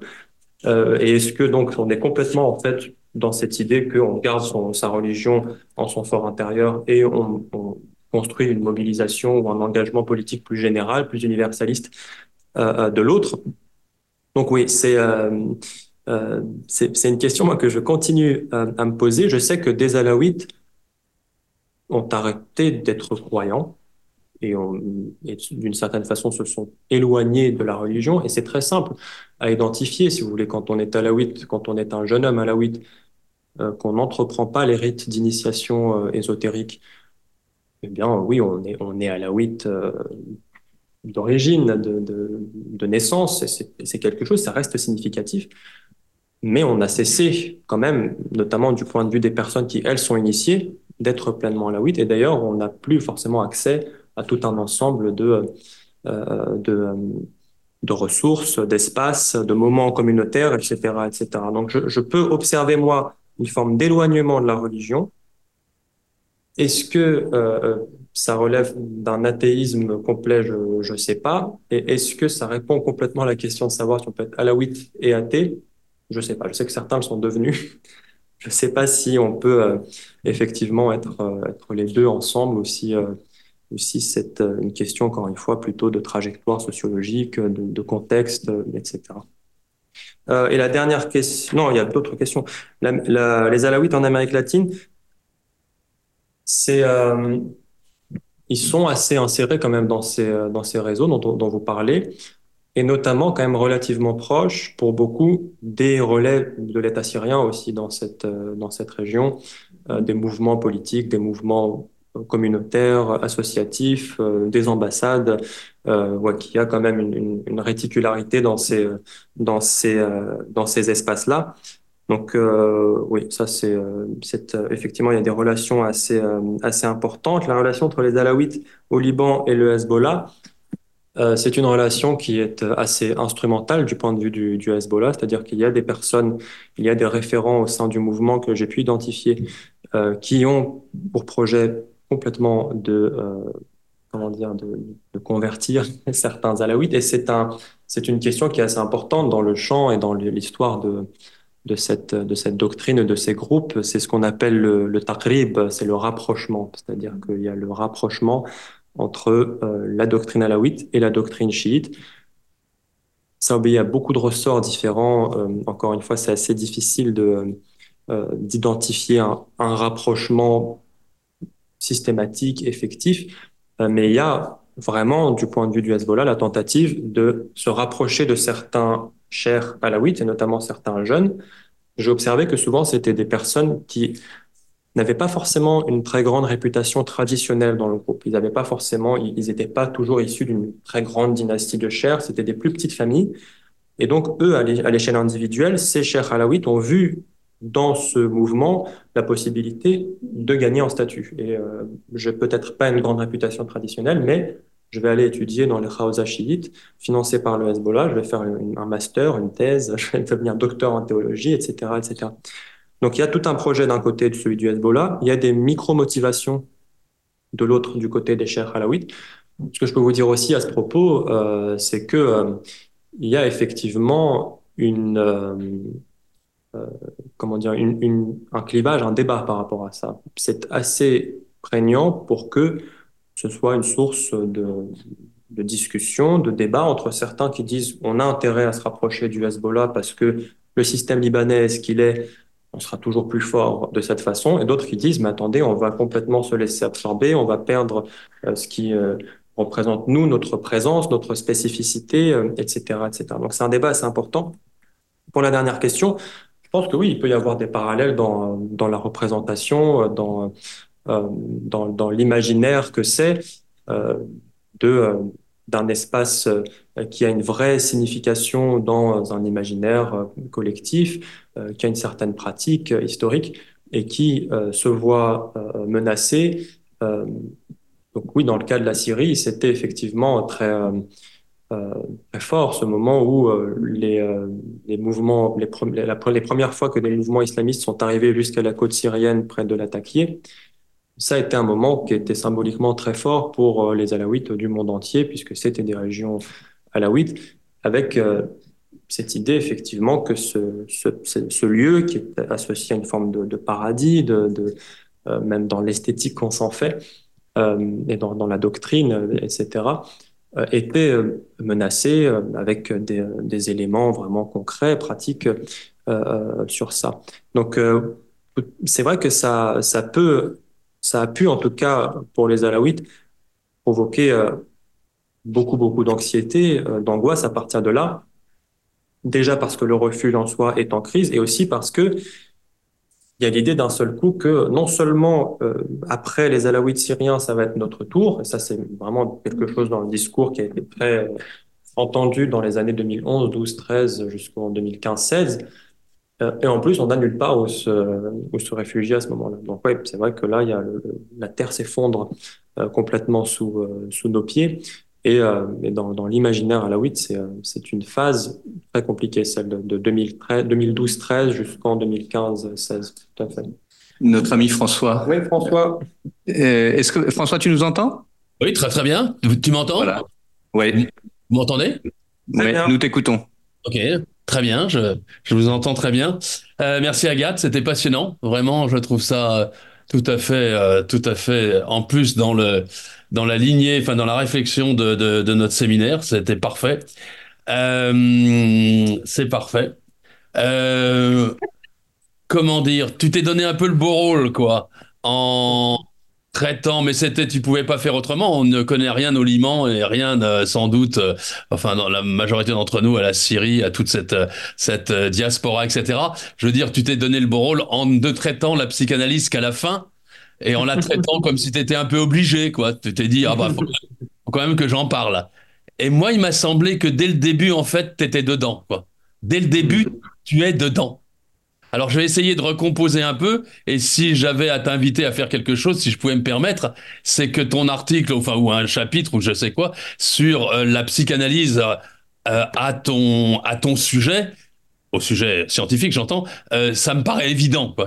De tout ce que tu as dit, ça me paraît couler de source. Alors je vais essayer de, de, de reprendre un petit peu ta logique et puis te poser des questions et tu me dis ce qu'il en est pour pas que j'oublie une petite question mais qui est un peu ironique. Je voudrais savoir un peu ce que Bertrand Badi considère quand tu lui parles de psychanalyse. Est-ce qu'il avec ton Mais enfin, c'est pas très important comme question. Euh, moi, il me semble que d'emblée, et c'est pour ça que d'emblée, je me suis dit, mais pourquoi il, il parle pas tout de suite de psychanalyse, puisqu'il me mm. semblait qu'il était d'emblée, euh, c'est quand tu poses la question de l'identité, comme l'a dit Paul, c'est ça le sujet dont tu traites, euh, sous l'angle de la perte et du langage d'emblée, on est évidemment dans le, dans le cœur euh, de la psychanalyse. Euh, le deuxième point qui me paraît euh, extrêmement important, c'est que l'ouverture que tu fais, encore une fois, tu étais obligé de nous l'expliquer didactiquement et c'était parfait, c'est cette dualité entre l'adversité et le refuge. Et l'adversité en t'écoutant que je comprenais comme finalement un ensemble de contraintes, un ensemble de contraintes pesant sur le moi de l'individu provoquant des résistances euh, et animé par la peur. Je reprends tes termes, hein, je ne crois pas que je crée quelque chose de neuf, je reprends tes termes. Et euh, en face de l'adversité, la notion du refuge. Et là, la notion du refuge, il me semble qu'il me manque quelque chose, mais c'est peut-être là où, euh, en reprenant finalement la réflexion à l'aune des catégories de la psychanalyse, ce serait assez facile, puisque tu as tout dans les mains il me manque, il m'a manqué quelque part une référence à la mer. Il m'a manqué une référence. Alors, tout ce que tu dis sur la mer, MER, euh, euh, le, l'imaginaire, la rêverie, euh, la retraite, etc., comme un retour, une avancée comme un retour. Voilà. À un moment, je me suis dit, mais pourquoi est-ce qu'il n'introduit pas cette notion de la douceur maternelle, du refuge dans le sein maternel, etc. Et puis la troisième, comment dire, le troisième niveau des concepts que tu traitais qui me paraissaient. Vous, vous m'entendez, hein? Oui, oui. Très bien. Euh, Qui me paraissaient extrêmement importants. Euh, on a évoqué le, maronisme là, mais évidemment ça nous ça nous fait tous penser à ça. Mais au-delà de ça, ce qui nous fait, enfin, je pense, c'est cette notion de soupçon, cette notion de dissimulation, cette notion de, de soupçon qui me paraissait extrêmement important comme condition de la survie. Alors j'arrête mais ma reprise, elle ne vaut que ce qu'elle vaut. Mais maintenant, je te pose des questions. Euh, comment interprètes-tu la, euh, la faute. Y a-t-il une faute à Louis? Y a-t-il une faute dont se chargeraient finalement les minorités d'avoir perdu effectivement euh, l'origine, d'avoir perdu euh, le Liman et de vouloir toujours y retourner? Est-ce que ça prend sens dans ta réflexion et dans la réflexion évidemment des Alaouites? Donc du coup, la notion de culpabilité, t'en as pas parlé, mais du coup c'est ma question. Y a-t-il une culpabilité alaouite? Par rapport à euh, justement ce qui a été perdu euh, Et du coup, euh, pour être, je sais pas s'il faut l'être d'ailleurs, mais en tous les cas plus positif, et c'est ça dont tu parlais à la fin, me semble-t-il, cette notion de responsabilité. Voilà, qui me paraît très importante sous ta, dans ta voix. Excuse-moi, moi je la perds, la mienne.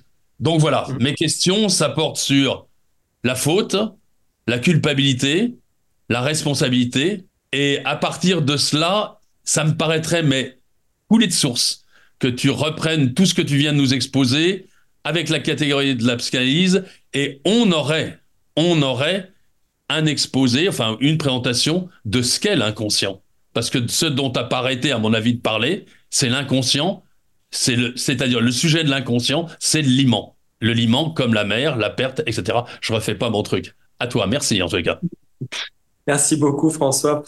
Euh, c'est, euh, je, je, pense que je, je pensais quand même faire un, peu de psychanalyse en parlant depuis le début, hein, mais, mais c'est vrai que j'ai un peu isolé ça pour, pour la fin. En tout cas, oui, c'est vrai que tout ce qui a été dit dans cet exposé a été euh, renseigné notamment par, euh, par ma propre réflexion euh, personnelle et mon analyse. Alors Bertrand m'a dit par rapport à ça, Bertrand m'a dit, mon directeur de thèse, c'est quelqu'un euh, qui est assez intelligent pour faire semblant de pas comprendre quand ça, quand c'est dans son intérêt.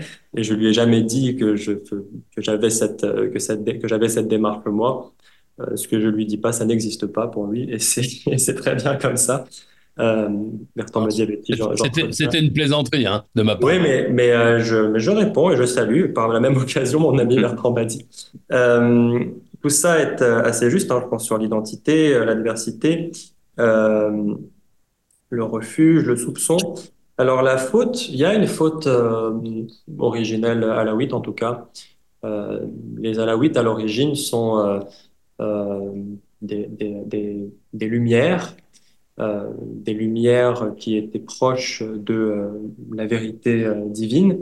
Et le péché des Alaouites, c'est le moment où Ali, qui est la lumière qui est au centre, leur a demandé s'il était leur Dieu. Et les Alaouites ont répondu qu'il l'était, alors qu'il ne l'est pas. Il n'est pas Dieu, il n'en est que l'image. Et c'est euh, dans euh, euh, les origines ce qui aurait provoqué la, euh, euh, l'envoi donc des Alaouites sur terre et la perte de cette lumière qui était la leur euh, près de leur Dieu et près de la vérité de, de leur Dieu. Ça m'amène aussi à cette idée du, euh, rapport au monde et du rapport au temporel chez les Alaouites qui est assez intéressant, le rapport au corps. Euh, c'est une prison, le corps, mais c'est aussi euh, le, le corps par lequel on va se libérer, à travers lequel on va se libérer. Il y a toute une symbolique autour du corps et des différentes parties du corps chez les Alaouites qui est très intéressante.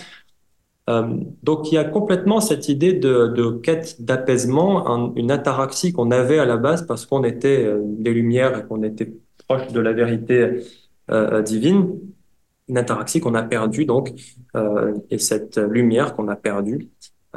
Est-ce que le liman a quelque chose à voir dans, ça? Peut-être, peut-être qu'il y a une forme de, de faute ici. Je sais qu'en tout cas pour tout ça, comme tout le reste, euh, c'est aussi euh, variable en fonction de, euh, du degré de religiosité des individus et de leur engagement avec cette histoire. Mais les personnes, les chers, les jeunes chers, qui eux sont complètement dans ça, ils ont cette, effectivement cette culpabilité qui est assez, qui est assez forte. Et peut-être que effectivement la Syrie dans cet imaginaire-là a une place toute particulière. Et c'est, ça m'amène à quelque chose dont j'ai pas trop pu faire part dans l'exposé. C'est la place de la Syrie justement dans l'imaginaire. Qu'est-ce qu'on imagine en fait à ce moment-là? Qu'est-ce qu'on voit? Et j'ai vraiment essayé en parlant, en échangeant, de, comprendre à quoi on faisait référence. Le, vieil homme d'Antakya que je citais au début parle d'une maison près de la mer. Est-ce que la Syrie, c'est la mer, justement, cette mer-là? Et, euh, c'est euh, euh cette retraite marine.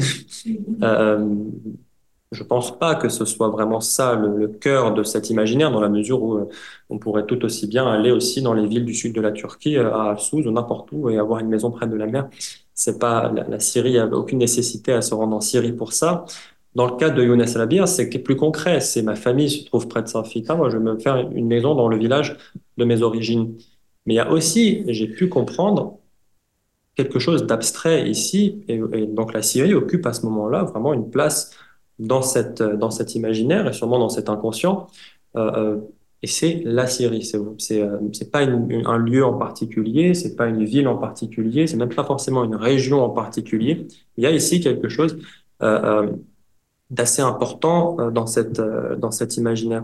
donc la faute et la culpabilité, c'est c'est la réponse que je peux apporter à ce stade de de ma réflexion et de et de et avec les échanges que j'ai et les propos euh, que j'ai pu recueillir. Pour ce qui est de, de la responsabilité, oui, on est complètement euh, dedans, c'est-à-dire que dans cette notion d'ancrage, j'ai parlé moi d'affirmation et je pense qu'il y a effectivement une forme de, de responsabilité à, à, essayer de trouver, là complètement au sens psychanalytique du terme, euh, d'être là, de, de répondre. Euh, et, euh, et c'est effectivement, le, je pense, la, la, la, quête qui a été moi la mienne dans mon analyse, c'est assez classique. Et, euh, et je pense que on peut rapporter euh, les pratiques que j'ai qualifiées d'ancrage, les chairs dont j'ai parlé précédemment, euh, effectivement à une volonté de répondre en tant que groupe et euh, en tant que ce que nous sommes. C'est là que c'est là qu'il y a effectivement quelque chose d'assez euh, d'assez fort ici. Et, euh, et l'ancrage, oui, résonne sûrement avec avec la, la notion de, de responsabilité comme, comme on l'entend en psychanalyse. Oui Je n'ai pas eu tout à fait le début de votre, de votre exposé, mais il y a un mot que je n'ai, que je n'ai pas entendu, et ça m'étonne un peu, c'est celui de deuil. Mm. Et précisément, je, je me demande si, si c'est un hasard ou si en effet, et en vous écoutant, c'est l'impression que j'ai eue, c'est que, en effet, le, le groupe enfin, le, dont vous parlez n'est pas dans une position de deuil par rapport. Voilà. Autrement dit, les attaches restent là. Probablement euh, l'idée d'un retour, euh, on ne sait pas quand, mais. Euh, oui, oui, c'est euh, c'est vrai que c'est un mot que j'ai pas prononcé. Vous voulez, c est, c est... Par rapport à, à d'autres types de réfugiés, si vous voulez, les, les juifs d'Europe centrale qui fuyaient des pogroms, mais qui savaient très bien qu'ils n'allaient pas retourner, euh, mm. ni sous le régime du tsar, ni dans la Russie, euh, dans l'Union soviétique. Ne serait-ce que cela. Mm. Le, bizarrement qu'on utilise le même terme de réfugié, tout à coup, c'est en vous écoutant, je me suis dit, il y a une différence. Mmh. Oui, non, complètement. Et c'est euh, un mécanisme qui est presque euh, inverse finalement. C'est euh, les réfugiés syriens qui, ont quitté la Syrie depuis 2011 ont renoncé à leur passeport à leur passeport syrien et savent pour la plupart d'entre eux qu'il n'y aura pas de retour euh, possible. Et d'ailleurs, Bachar al-Assad, avec, euh, avec la cruauté qu'on qu lui connaît, à parler euh, du, fait que la Syrie était peut-être plus homogène maintenant et que donc il n'y avait plus de place finalement pour ces Syriens qui ne sont pas des Alaouites pour la grande majorité d'entre eux, hein, qui sont des Syriens de différentes villes du pays, qui sont généralement pour la majorité d'entre eux sunnites, en tout cas d'origine. Et donc pour ces réfugiés-là, il n'y a pas de retour. Et ce dont je parle moi, c'est effectivement très différent. c'est dans ma réflexion personnelle, au moment où je me rends compte euh, de, de j'ai beaucoup cherché ce que j'avais perdu moi effectivement dans, ma propre réflexion et c'est pas forcément commode parce que c'est pas toujours très, très audible, c'est pas toujours il y a très peu de euh, même quand on va vers les métaphores, elles ont leurs limites et vous le montrez très bien. Euh, moi, j'ai considéré au bout d'un moment qu'il y avait une forme d'exil de l'imaginaire, effectivement, c'est comme ça que j'ai appelé ça, et j'ai mis le doigt au bout d'un moment, et ça, c'est clairement dans mon inconscient à moi que je suis allé fouiller, sur le fait que quand je me projetais dans le futur, j'étais en Syrie, effectivement. Jusqu'à mes 18, 19, 20 ans, donc jusqu'en 2011, 12, 13, mais de manière très inconsciente, en fait. Je, ne le conscientisais pas, je ne le verbalisais pas. Il a fallu que je fasse un effort assez important pour me rendre compte que la projection était en Syrie. Le décor, c'était la Syrie. Et donc l'exil, si vous voulez, à ce moment-là, c'est le fait de, le, fait de perdre cet imaginaire-là et le fait de perdre cette projection-là. Et c'est, euh, vrai que la notion de deuil ici, elle est, euh, elle est très intéressante. Euh, je pense qu'il y a effectivement un, refus de cette terminologie-là et un, déni de cette, terminologie-là. Et il y a un rapproche, rapprochement à faire entre la manière avec laquelle on voit la Syrie et le refus de considérer ce qui est effectivement arrivé et la manière avec laquelle les Alaouites, qui pour beaucoup de jeunes hommes parmi eux sont dans l'armée syrienne, beaucoup de jeunes Alaouites sont morts. Euh, la figure du martyr, c'est complètement ça aussi. On n'a pas de deuil pour, pour ces personnes. On célèbre ces personnes. Donc, euh, c'est vrai qu'à ce propos, et, c'est, euh, euh, et je pense que là, oui, pour, dans, dans ma trajectoire à moi, euh, à défaut de, de, me projeter dans l'avenir, tout a commencé finalement à me ramener à ce qui s'est avant 2011. Et c'est l'objet notamment de cette thèse. Moi, souvent, je dis que cette thèse, le sujet de la thèse, c'est mes fantômes à moi. Hein. Enfin, c'est aussi, c'est aussi avec eux que je me suis beaucoup entretenu euh, tout au long de mes recherches. Ma musique me mène à la Syrie avant 2011. Euh, je fais des recherches aussi sur les pratiques musicales populaires syriennes des années 2000 me ramène ici. Et c'est que ces, dernières semaines, ces derniers mois, notamment dans le cadre de ma psychanalyse, que je me suis dit, j'ai peut-être plus si envie d'y retourner que ça. Et là, on commence effectivement à, s'engager dans une autre séquence, qui est peut-être celle du deuil. Mais, ça arrive euh, bien après. Avant ça, il y a juste ce, trou et ce truc assez, euh, euh, assez compliqué et conflictuel par rapport à ça.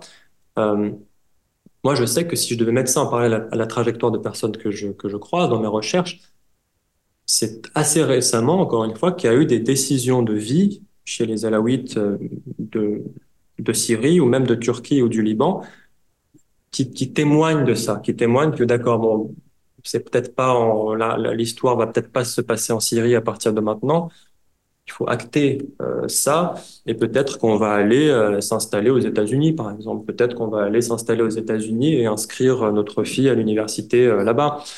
peut-être, enfin, et, et ça, c'est tout récent. Donc, avant ça, il y a effectivement, je pense, une autre phase. donc, je ne sais pas si on est dans une, quand même dans une logique de deuil, mais donc on commence seulement à conscientiser, ou si c'est complètement un refus de ça, et, et si c'est une quête d'équilibre, aussi précaire soit-il, euh, euh, en gardant cet imaginaire et cette projection et la, et Syrie et ce qu'elle représente, euh, et ce qu'elle représente pour nous effectivement. Pour aller dans le, dans le sens de, de, de, la question de Liliane, euh, sur, sur la question du deuil, alors si, enfin, s'il y a deuil, c'est qu'il y a perte, mais là, dans l'expérience à la 8, y a-t-il une expérience de, la perte hmm. Y a-t-il quelque chose qui ressemble à une expérience de la perte Et y a-t-il quelque chose comme une origine perdue? Parce que en fait, euh, d'après ce que vous avez dit, en tout cas, j'ai j'ai pas l'impression. Hmm. Et euh, les mouvements migratoires que, que vous décrivez semblent Enfin, vous n'avez pas parlé de tout, mais enfin, il, semble toujours limiter un espace. C'est-à-dire qu'on hmm. passe d'un espace à l'autre avec un lieu refuge. Hmm. Alors, ce lieu refuge, il est plutôt dans l'avenir, un peu comme vous, quand vous imaginez votre avenir, mais euh, on a l'impression que qu'aucun de ces espaces n'est véritablement fermé. Et toi, Liliane, quand tu parlais des immigrations juives, les immigrations juives ont ceci de, de, de, de spécifique, c'est qu'elles sont toujours définitives. Là, non. En fait, on a l'impression qu'il y, y, a une migration possible avec un lieu refuge situé devant. Et alors, Hmm. Euh, bon, vous n'avez pas parlé de deuil, mais y a-t-il quelque chose qui ressemble à une expérience de la perte? Hmm. C'est, euh, je pense encore une fois que, que cette perte, elle est, euh, elle a quand même des dimensions matérielles, si vous voulez. Le, le mais c'est pas, je pense que c'est, il y a, y a, une limite au fait de considérer seulement l'expérience migratoire justement. C'est pas, il s'agit pas seulement de euh, de migrer d'un espace à un autre. Et dans le cas que je, dans le cas que je décris ici, euh, c'est une possibilité. Il y avait des, il y a des mobilités, bien sûr, et qui étaient, euh, qui étaient assez, assez épisodiques. Mais là où il y a une vraie perte, c'est dans le fait que il y a une connaissance quand même que la, une, conscience du fait de plus en plus que la Syrie ne sera plus ce qu'elle ce qu'elle est et c'est ou ce qu'elle a été du point de vue des Alaouites, à savoir ce qu'on appelle le marja, ça veut dire le lieu où on retourne effectivement. Et où, on retourne. Ouais. Et on retourne euh, euh, d'un point de vue de la religion où, auquel on se réfère. C'est vrai, c'est la, la, référence, effectivement. Et, mais là-dessus, c'est une référence qui est religieuse, qui est symbolique. Et, euh, et il y a une perte de ça qui est assez identifiée par beaucoup d'individus et d'acteurs avec lesquels j'ai parlé, et on l'explique pour des raisons différentes. Bien sûr, il y a les frontières qui sont fermées, il y a la guerre, il y a la destruction, il y a ce deuil-là. Mais il y a aussi une, euh, euh, forme de perte euh, morale aussi. C'est-à-dire qu'il y a aussi tout un discours chez les Alaouites, chez les chers parmi eux, dans les différents contextes, qui dit, dans le passé, il y avait cette référence, la Syrie, c'était cette référence pour nous parce que c'est là qu'il y avait nos nos, référents, les grands chers euh, historiques. Euh, on n'en a plus. Le régime nous a complètement pervertis. Euh, il n'a plus du tout permis à ce que de telles références émergent. Aujourd'hui, tous nos chers, c'est des anciens officiers des renseignements et, des, et de l'armée qui font ça pour gagner de l'argent. Donc il y a quand même cette idée que c'est plus que c'était. On a complètement perdu ça. Et quand bien même on pouvait retourner en Syrie un jour, la Syrie cette Syrie-là est partie. C'est là, c'est là aussi qu'il y a une forme de, de, de, de solastalgie qui est assez intéressante. C'est que même quand on, on a une discussion euh, à l'attaquer ou dans sa banlieue en Syrie, on parle comme si la Syrie n'existait plus. C'est ça qui est assez, euh, ça qui est assez fort. Donc, euh, je pense quand même qu'il y a une, qu'il y a une expérience de la perte et que la guerre est passée par là et que, euh, et que effectivement, c'est pas juste une, c'est pas juste une façon de, de euh, c'est pas juste une, mobilité ou, une migration qui, qui, serait plus possible ou, il y a encore des porosités effectivement. Moi-même, je retourne encore en Syrie de temps en temps, euh, mais avec toute une dimension conflictuelle dans ça aussi. Il y a tout un moment où je voulais plus y retourner aussi, alors que je pouvais. J'ai le passeport syrien parce que ce n'était pas en Syrie que je retournais. Donc il y a, quand même cette, euh, cette dimension qui est assez présente et, euh, et qui est assez importante. Et c'est pour ça que, que, oui, il y a quand même une forme de d'exil ici qui est, euh, mais encore une fois, qui est plutôt imaginaire. quand, je, quand je vais en Syrie aujourd'hui, l'expérience est très différente de celle qu'elle était quand j'y allais avant 2011. Et là encore, pour aller un peu dans des choses de, de, de l'inconscient, je suis passé, moi, dans ma propre subjectivité, mon récit personnel, à euh, l'idée que je retournais au paradis. À chaque, chaque année, chaque été, deux mois que je passais en Syrie, c'était au paradis que je me rendais. Je le voyais vraiment comme ça. Maintenant, quand je retourne en Syrie, du fait de mon statut, du fait de ce que j'écris, du fait de mon opposition au régime syrien, etc., euh, j'ai l'impression de me jeter dans la gueule du loup. C'est une toute autre impression. Le passage de la frontière n'est pas du tout vécu de la même façon. Donc, euh, il y a une forme de euh, quand même, il y a et cette mais c'est voilà, ça se situe dans l'expérience subjective, dans la projection, dans l'imaginaire, dans le futur qu'on projette, la, colonisation du futur, disait, disait Giddens. Enfin, c'est, ouais, c'est, encore une fois, je ne sais pas à quel point ça résonne avec la notion de perte et de deuil, mais il y a une, quelque chose à creuser, en tout cas, oui, dans, dans cette euh, analogie. Oui, oui François. François, euh, oui. Euh, c'est pas complètement raccord avec ce que tu disais à l'instant, mais néanmoins, ça fait référence à ce qui a été dit. Et par rapport à, euh, j'avais en tête la loyauté, j'ai oublié le, mm. nom de, de, celui que tu as illustré, euh, peu importe. Et en raccordant également avec ce qui a pu être dit, mais trop rapidement, euh, sur Max Weber. Et je me mm. demandais, est-ce que ceux qui s'engagent dans les affaires économiques, est-ce qu'il y a un sens de d'accomplissement des œuvres matérielles comme un rachat? Est-ce qu'il y a une notion de rachat dans la réussite euh, professionnelle? Euh, C'est euh, alors pas forcément dans les affaires. Il y a des hommes de, je sais, tu fais peut-être référence justement à Weber ici il faut savoir quelque chose sociologiquement. Les Alaouites sont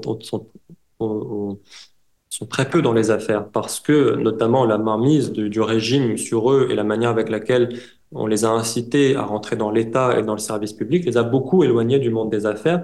Dans le nord du Liban, dans le sud de la Turquie, c'est un peu différent, euh, mais il n'y a pas cette affinité élective là. En tout cas, c'est pas par les affaires euh, qu'il y, y, a cette forme de rachat. Par contre, un discours qui est très euh, important chez les Alaouites et notamment chez certains chers avec qui j'ai pu parler, c'est celui de, de, dire à quel point les Alaouites étaient dans une forme de privation jusqu'aux années 30, 40, 50, parce qu'ils étaient dans une situation de marginalité très forte et de précarité très forte. À partir du moment où on leur a ouvert, on leur a offert une autre configuration, d'autres opportunités dans lesquelles il était possible pour eux de devenir officiers, de devenir enseignants, d'aller à l'école, au lycée, à l'université, euh, il y a cette idée pour les Alaouites que à ce moment-là, il y a eu une, une vraie, un vrai essor et, euh, et, qui montre bien effectivement la, qualité morale des Alaouites. C'est le, discours qu'il peut y avoir parfois. Euh, quand on nous marginalisait, effectivement, on ne pouvait rien faire, mais à la seconde, on nous a laissé l'opportunité. Nous sommes devenus médecins, ingénieurs. Et il y a effectivement la, la, chez, là, franchement, je, je m'aventure un petit peu, mais euh, dans ce que je peux observer, il y a quand même chez les Alaouites, et notamment ceux qui ont été euh, euh, sujets à cet exode rural, à cette ascension sociale, une forme de, de, de quête d'un, d'une, gratification sociale, d'une, comment dire, de, il faut, il faut être très diplômé, il faut être, et, et il y a l'idée qu'il faut prouver mm. peut-être en tant qu'Alaouite qu'on est tout à fait capable euh, de faire ça, surtout quand on connaît les stigmates dont les Alaouites ont été victimes jusqu'à il n'y a pas si longtemps, euh, d'être très bornés, de pouvoir faire qu'une chose à la fois, d'être il y a tout cet imaginaire collectif euh, qui est assez fort. Mais je ne sais pas si on est dans le rachat ou si on est dans la la revanche, dans l'idée de dire vous voyez, si vous nous laissez, on fait aussi bien que vous, voire mieux. on a tous les diplômes possibles. Mais en tout cas, ce que je peux dire, c'est qu'il n'y a pas du tout cette idée du rachat par les affaires. Il y a éventuellement l'idée euh, euh, d'une réalisation par euh, le diplôme et par certaines professions qui ont une grande respectabilité, notamment en Syrie. Donc, il faut devenir ingénieur, il faut devenir médecin. ouais, c'est un peu les, choses. Je réfléchis en parlant, mais c'est ce que je, c'est ce que je peux répondre un peu à, à cette question. Mmh, merci. Mmh. C'est curieux le, le, le, le, le stéréotype là auquel vous, vous avez fait référence. Euh, donc vous, semblez dire que parmi les, les clichés, mm. il y a le, le, fait que les, les Alaouites soient, soient bornés. Mm. Euh, en, en, vous écoutant, on a exactement le, en, en quelque sorte l'impression inverse, parce qu'on a hmm. l'impression d'un groupe euh, minoritaire euh, particulièrement réflexif qui est constamment euh, obligé de, de, de, poser euh, la question du rapport aux autres, dissimulation, pas dissimulation, etc., etc., qui joue constamment là-dessus, donc avec une forte conscience de soi. Mm-hmm. Et en même temps, euh, donc tout ce que vous avez dit sur l'endurance, alors ça, ça, ça, détermine un rapport au temps très très particulier aussi, qui qui est tout sauf allant de soi. Mm. Donc on a au contraire l'impression d'une réflexivité permanente dans, mm. disons, dans l'expérience subjective à la 8. Mais euh, juste encore un mot euh, sur, sur, la question de, de, du deuil et de la perte, c'est qu'il y, a, y a quand même à l'évidence euh, euh, une expérience de la perte et qui n'est pas anecdotique. C'est la, la, la, perte d'un lieu, au moins d'un lieu imaginaire de sécurité. Mm-hmm. Et ça, c'est tout de même pas rien, parce que c'est une sécurité vraiment fondamentale, ontologique. Mm-hmm. Euh, là, il y aurait peut-être des, des, des, des, rapprochements à faire avec l'expérience du 7 octobre, disons. Mais bon, là, là il, y a, il y a bien quelque chose, non, comme, comme une, une, perte de quelque mm-hmm. chose qui, qui, a dû compter sur la longue durée dans l'expérience historique mm-hmm. des, Alamites. Non, je sais pas. Tout à fait, si, si. Je pense que la, la notion de sécurité ici, elle est, euh, elle est assez importante. Euh, c'est vrai que il y a, il y a euh, ce qui m'a intéressé dans cette expérience subjective du refuge dans cette expérience imaginaire du refuge, c'est que finalement, elle répondait, oui, à l'éventualité de crise et de, de la répétition de, massacres ou de, ou de représailles. Et donc à ce moment-là, il y a effectivement l'idée que s'il y a une menace alors il y a un, il y a un refuge. Mais ce qui est intéressant aussi, c'est pour ça que j'ai privilégié cette notion d'adversité et d'endurance, qui sont aussi les termes de, des interlocuteurs avec les, lesquels je m'entretiens, c'est que c'est aussi quelque chose de beaucoup plus euh, diffus, beaucoup plus, euh, beaucoup plus latent, euh, et qu'il y a non seulement la possibilité d'une sécurité. Alors, elle a été, la, elle est la Syrie et elle a, elle a pu être aussi incarnée par les Assad pour les Alaouites, c'est-à-dire qu'il y a une figure, celle des Assad, où j'ai entendu plusieurs fois des personnes me dire euh, tant que les Assad sont là, on se sent en sécurité, effectivement. Et là, il y a une vraie réponse et qui est quand même imaginaire, hein, parce que les Assad n'ont pas toujours défendu les Alaouites dans les différents contextes et dans les différents épisodes historiques. On pourrait, on pourrait aussi beaucoup revenir là-dessus. Mais il y a en tout cas un, imaginaire euh, et une sécurité euh, dans ça. Mais il y a aussi quand même le fait que il y a cette adversité qui est donc un genre d'écart subjectif entre notre positionnement et le contexte euh, plus ou moins hostile dans, lequel on se situe et le refuge donne et c'est là que le, les notions sont intéressantes pour en réponse à ça pas forcément une sécurité, mais vraiment un réconfort et une, consolation. Et c'est là que c'est que le, les termes des personnes que j'ai citées sont intéressants. Bien sûr que certains ont parlé de Haman, de la sécurité, et que tant que les Assad sont là, encore une fois, on se sent en sécurité. Mais il y a une mécanique un peu différenciée entre ça et, euh, encore une fois, les, réponses plus diffuses euh, à l'adversité plus quotidienne et, euh, et, à cette insécurité, oui, mais plus de l'ordre de l'identité, du symbolique, donc ouais, c'est adverse. Il y a cette quête de sécurité, il y a aussi cette quête d'apaisement, d'une paix de l'âme, de, de, réconfort, de consolation. Et, euh, et les termes, ouais, sont assez, euh, sont assez, assez importants ici. Ouais. Mais, mais, avec cette idée que l'insécurité ou le sentiment de précarité, mais presque physique, mmh. accompagne la conscience salawite. En tout, bah, y a, c'est un, ce qui est, moi, j'ai quand même fait la distinction dans mes recherches entre cette, euh, cette adversité vécue comme un, comme un ethos, quoi, le, le fait qu'effectivement il y a cette mémoire qui est transmise euh, et cette, euh, ce récit de soi comme individu, comme groupe qui est, qui est très important. Et les vrais épisodes de crise euh, actuels et des, des, des décennies euh, en vrai, je veux dire réel, les, les, les moments, les épisodes de crise qu'on a identifiés dans, dans l'historiographie. Et ce qui est intéressant, c'est que dans ces épisodes-là, est-ce qu'on s'est tellement référé au refuge syrien Est-ce qu'on s'est tellement réfugié en Syrie? Pas vraiment. C'est là aussi qui est que c'est euh, que c'est assez intéressant. C'est il y a une matérialité du refuge en ce qu'il compense, en ce qu'il console, mais pour ce qui est de cet espace de consolation dans lequel on se projette si jamais c'est la guerre, si jamais c'est la crise, en comparant à des épisodes passés, je me suis assez vite rendu compte que ce refuge était significatif, pas tellement dans sa potentialité, dans le fait que si c'est la guerre un jour, on va effectivement se réfugier là-bas, mais plus dans l'actualité de cet imaginaire et de ce qu'il et de la façon avec laquelle il imprègne le, le quotidien. Quoi. Ouais. Mmh. Je voudrais savoir pourquoi la Syrie, mmh. pourquoi le refuge syrien, parce que ethniquement, c'est là le cœur du peuple alaouite. Mmh. Et là, justement, être alaouite, c'est pas seulement la religion alaouite, c'est aussi ethnique, non? Ça, c'est ouais. l'enracinement quand Mhm. même dans un territoire. Hmm. Les, euh, c'est, ça, c'est une, une, une assez bonne question et qui fait l'objet de, euh, de beaucoup de, de, de débats, de discussions chez les Alaouites et autour. Et c'est vrai que assez vite dans ma recherche, la notion de la présence ou joue des Alaouites dans ce, territoire a été, a été euh, invoquée, évoquée. Et, euh, euh, c'est une vraie question. Il y a beaucoup de, de discours extérieurs au groupe, de, de dénigrement, de, de disqualification qui consiste à dire que les Alaouites ne sont pas d'ici, qu'ils sont venus d'ailleurs. Euh, il y a deux positions. C'est la première qui dit que c'est le peuple alaouite qui serait venu, et la deuxième qui dit que non, c'est la Darwa alaouite qui est venue vers une population qui était déjà là.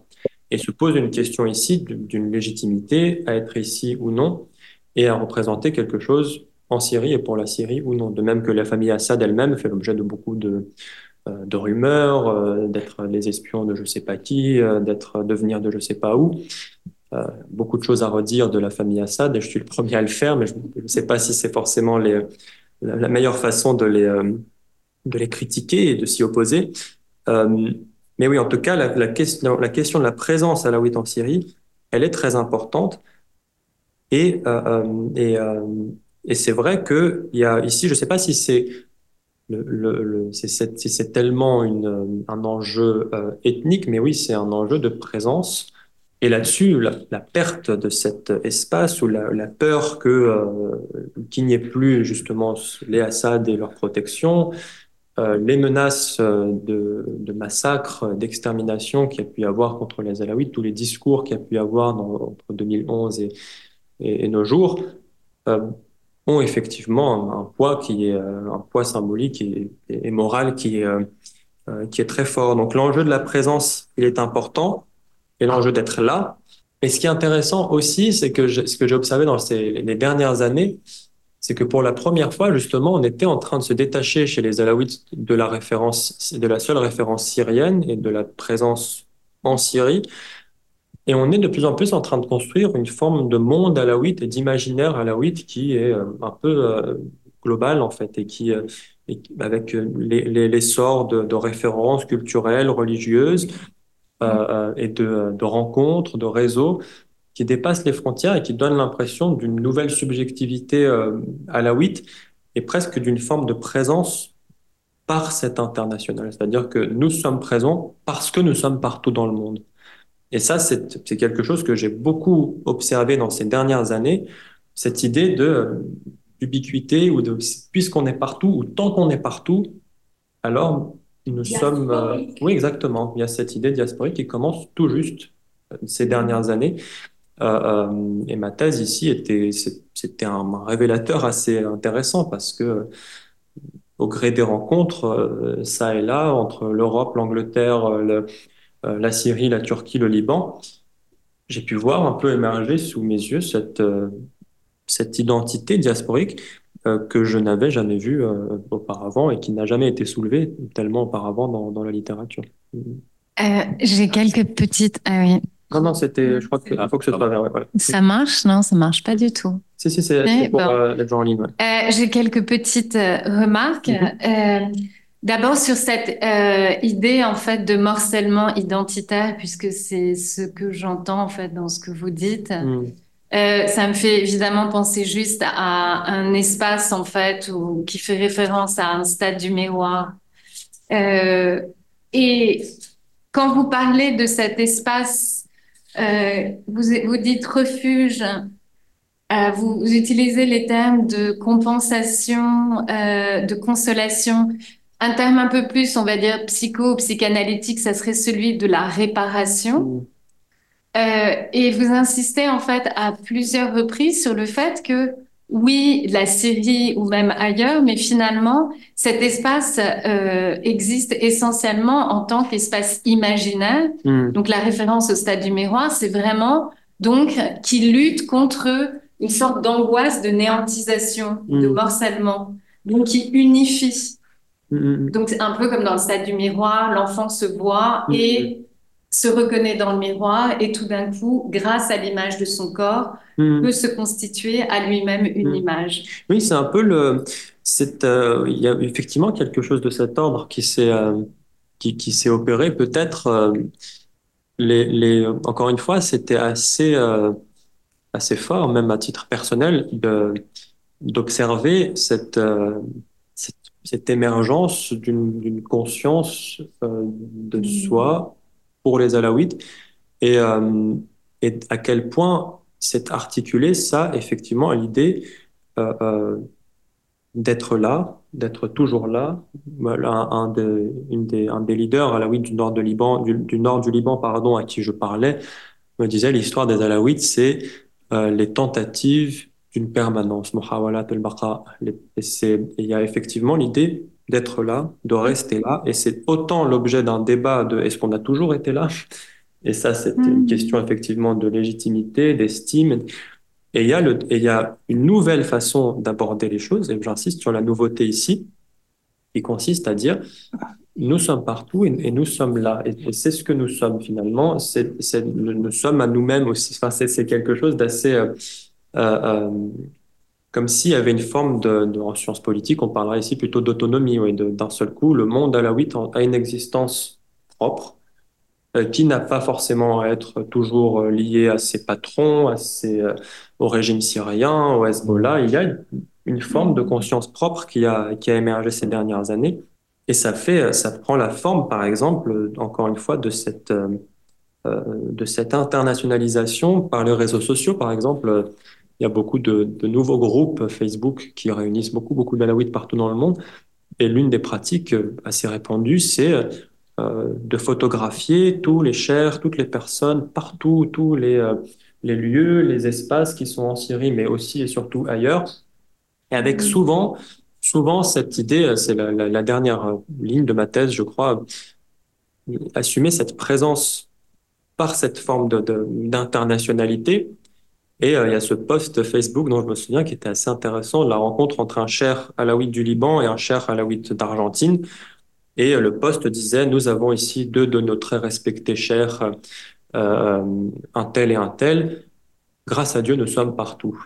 C'est quelque chose qui est effectivement assez, euh, assez, euh, qui est devenu assez important. Mais, mais euh, partout, grâce à cet imaginaire collectif, et j'ai envie de dire pour pousser un petit peu plus loin, et là vraiment pour entrer dans la psychanalyse. Mm. Euh, sans diminuer en fait euh, l'importance de la construction fantasmatique, fantasme au sens psychanalytique, mmh, c'est-à-dire qui vraiment peut assurer cette cohésion. Mmh. Et j'ai envie de dire en fait d'un espace, un, deux, deux termes qui, je trouve, peuvent avoir peut-être leur place en fait dans ce que vous mmh. exprimez.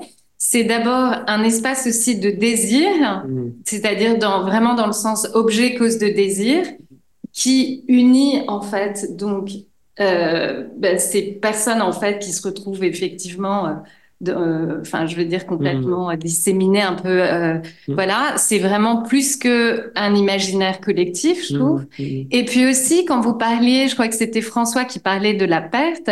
Évidemment, ça me fait penser à juste ben l'objet preudien qu'on a tous perdu et qu'on passe notre vie à essayer de retrouver. Oui, complètement. Oui, là, je comprends mieux ce que vous dites effectivement sur euh, dans quelle, de quelle façon est-ce que, est-ce que ça peut euh, unifier et, euh, soigner cette forme de, de, de, de, morcellement qui est complètement le, le sujet ici. Et, et c'est très possible. Moi, je pense que même dans ma, dans ma propre trajectoire, il y a, il y a complètement quelque chose qui s'est passé à ce moment-là. Euh, il y a presque quelque chose du soin, en fait, dans mm-hmm. cette construction-là. Mm. Oui, oui, très clairement. Et c'est, euh, je pense que c'est comme ça que, que j'ai pu l'éprouver. Et, euh, et il y a, c'est effectivement une forme de, une autre forme de, de réconfort ou de soin, comme la, la, notion ici est, est intéressante et qui peut être, et qui peut être forte au point, oui, du fantasme dans, le sens psychanalytique, euh, et qui réunit un peu tous ces morceaux ensemble et qui, et qui, euh, et qui permet aussi, oui, effectivement, de, de renouer avec une forme d'aspiration, de, de, pour revenir vers la science politique, de cette capacité à aspirer aussi euh, d'Apadouraï.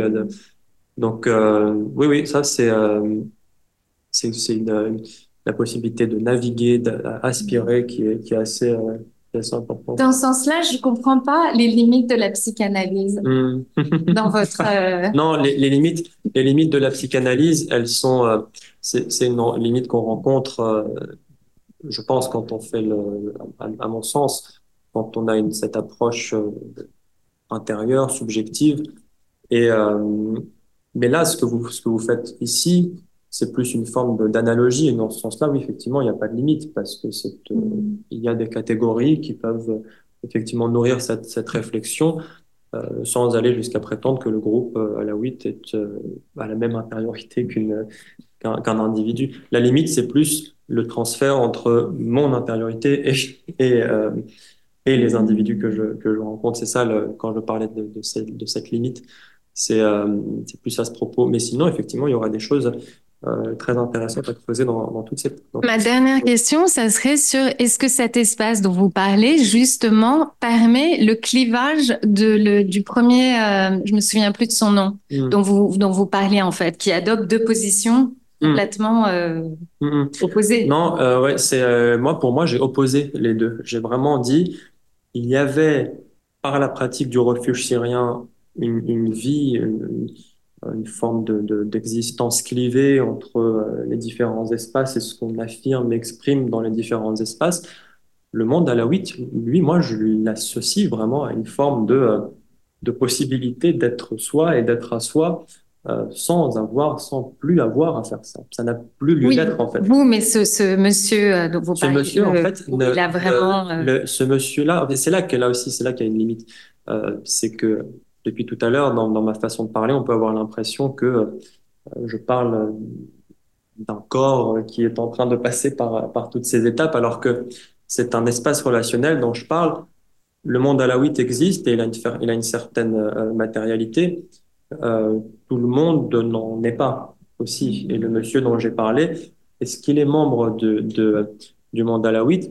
Peut-être d'une façon un peu transversale, mais, mais euh, à côté. Pas forcément, il va pas forcément essayer de euh, euh, restituer ou de transposer euh, la logique que, que j'ai décrite plus tôt euh, dans ce monde-là.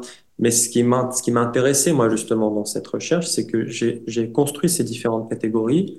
Donc, il y avait celle du refuge, il y avait celle du patronage aussi, les Alaouites qui ont totalement bénéficié du régime syrien, et c'est ça leur rapport à l'espace et à l'international. Et à l'ancrage, ces trois catégories interagissent les unes avec les autres, sont plus ou moins contradictoires les unes avec les autres. Et le monde alaouite, lui, vient complètement casser tout ça. Et, justement, et c'est là que je pense que l'idée, euh, et c'est un monde dans lequel différentes personnes avec des logiques différentes interagissent, se reconnaissent les unes les autres, au-delà de ces clivages et de tous ces, et je- moi, je parle d'un monde qui s'est construit par ambiguïté, par accident. Et peut-être je terminerai sur cette anecdote. Le monde alaouite, c'est aussi tous les, blogs, les journaux alaouites, les associations alaouites qui ont été créées partout dans le monde, qui essayent de créer comme ça une mémoire collective alaouite en récoltant des histoires, des récits, des grandes personnalités. Et donc, une personne qui, pour moi, est complètement un référent de ce monde-là, est venue vers moi un jour et m'a dit, euh, Ariad, est-ce que ça te dirait d'écrire un article sur euh, ton grand-père, qui quand même était une grande figure politique pour nous, les Alaouites, etc. Et il me dit, parce que je me souviens que ton grand-père était ministre de la Santé euh, à l'époque de la République arabe unie avec l'Égypte. C'est faux, c'est factuellement faux, il l'était quelques années avant. Euh, donc, c'est bien euh, fondateur du BAS, euh, père spirituel de Hafez el-Assad. Non, moi, je, je me suis exécuté. Je lui ai dit, d'accord, je vais écrire un article sur mon grand-père. Je me suis référé aux mémoires de mon grand-père, qui effectivement est celui qui a introduit Hafez el-Assad au parti basse, mais qui était opposé. Mon grand-père s'est opposé à son coup d'État et il s'est éloigné de la politique après le coup d'État de, de 63 et 70. Donc, j'ai parlé de tout ça. J'ai dit, finalement, mon grand-père s'est inscrit en faux par rapport à tout ça. Il n'a pas voulu en être. Et j'envoie cet article à ce monsieur qui s'attendait pas à ça, je crois. Je crois qu'il s'attendait à une vision beaucoup plus euh, mainstream de la mémoire qu'on a malheureusement, mémoire falsifiée qu'on a gardée de mon grand-père, père de père, spirituel de Hafez al-Assad, ministre syrien, etc. Et il se retrouve avec cet objet un peu compliqué entre les mains à publier, où il y a aussi une critique du régime, mais il l'a publié. Et c'est ça le monde alaouite, c'est-à-dire que Il a publié cet article en me faisant part de son inconfort et il a écrit un genre de disclaimer au début en disant euh, cet article ne concerne que l'opinion de son auteur, mais il nous a semblé important d'écrire cet article sur cette figure qui était ministre de la Santé sous la République arabe unie. Donc il a redit cette, cette, cette, chose inexacte à propos de mon grand-père. Mais c'est là que l'accident est intéressant. C'est on, on, reconnaît aussi qu'il y a là quand même encore une, une forme de, de fragmentation, de, de, clivage. Et pourtant, l'article existe. Mais le monde, ce, ce, monde-là se constitue d'une certaine façon aussi. Donc, euh, ouais, c'est euh, c'est un peu ce que j'ai euh, ce que j'ai observé de ce monde alawite qui est encore une fois, ça, ça, date à mes yeux de ces, de ces quelques dernières années. Mais donc, il y a une expression que vous avez utilisée, la tentation de, de permanence, c'est ça mmh. Tentative de permanence. Tentative de permanence. Mmh. Ça, ça euh, en fait, j'ai l'impression que, que, que, que, que c'est une question tout à fait centrale. Enfin, d'abord, ça fait penser à la définition de l'identité de Paul Ricoeur, c'est-à-dire mmh. la, c'est cet effort euh, constant mais constamment euh, réitéré euh, de, de, de, penser sa permanence dans le temps. Mmh.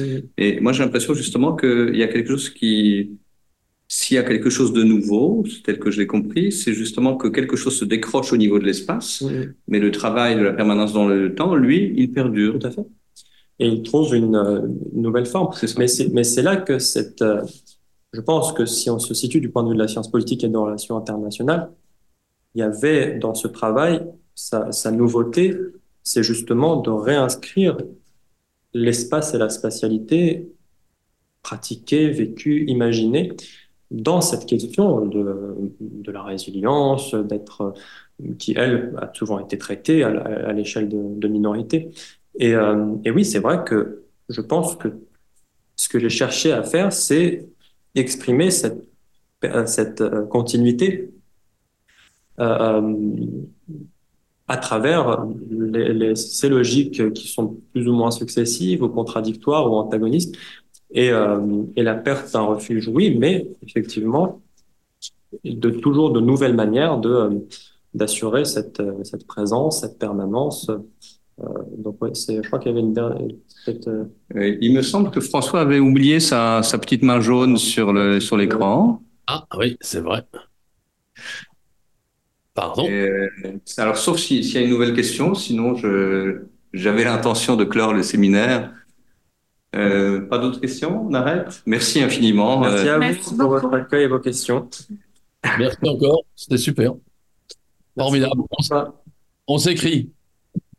Avec plaisir. À bientôt. Merci Ariane. Merci. Merci, à bientôt. Au revoir.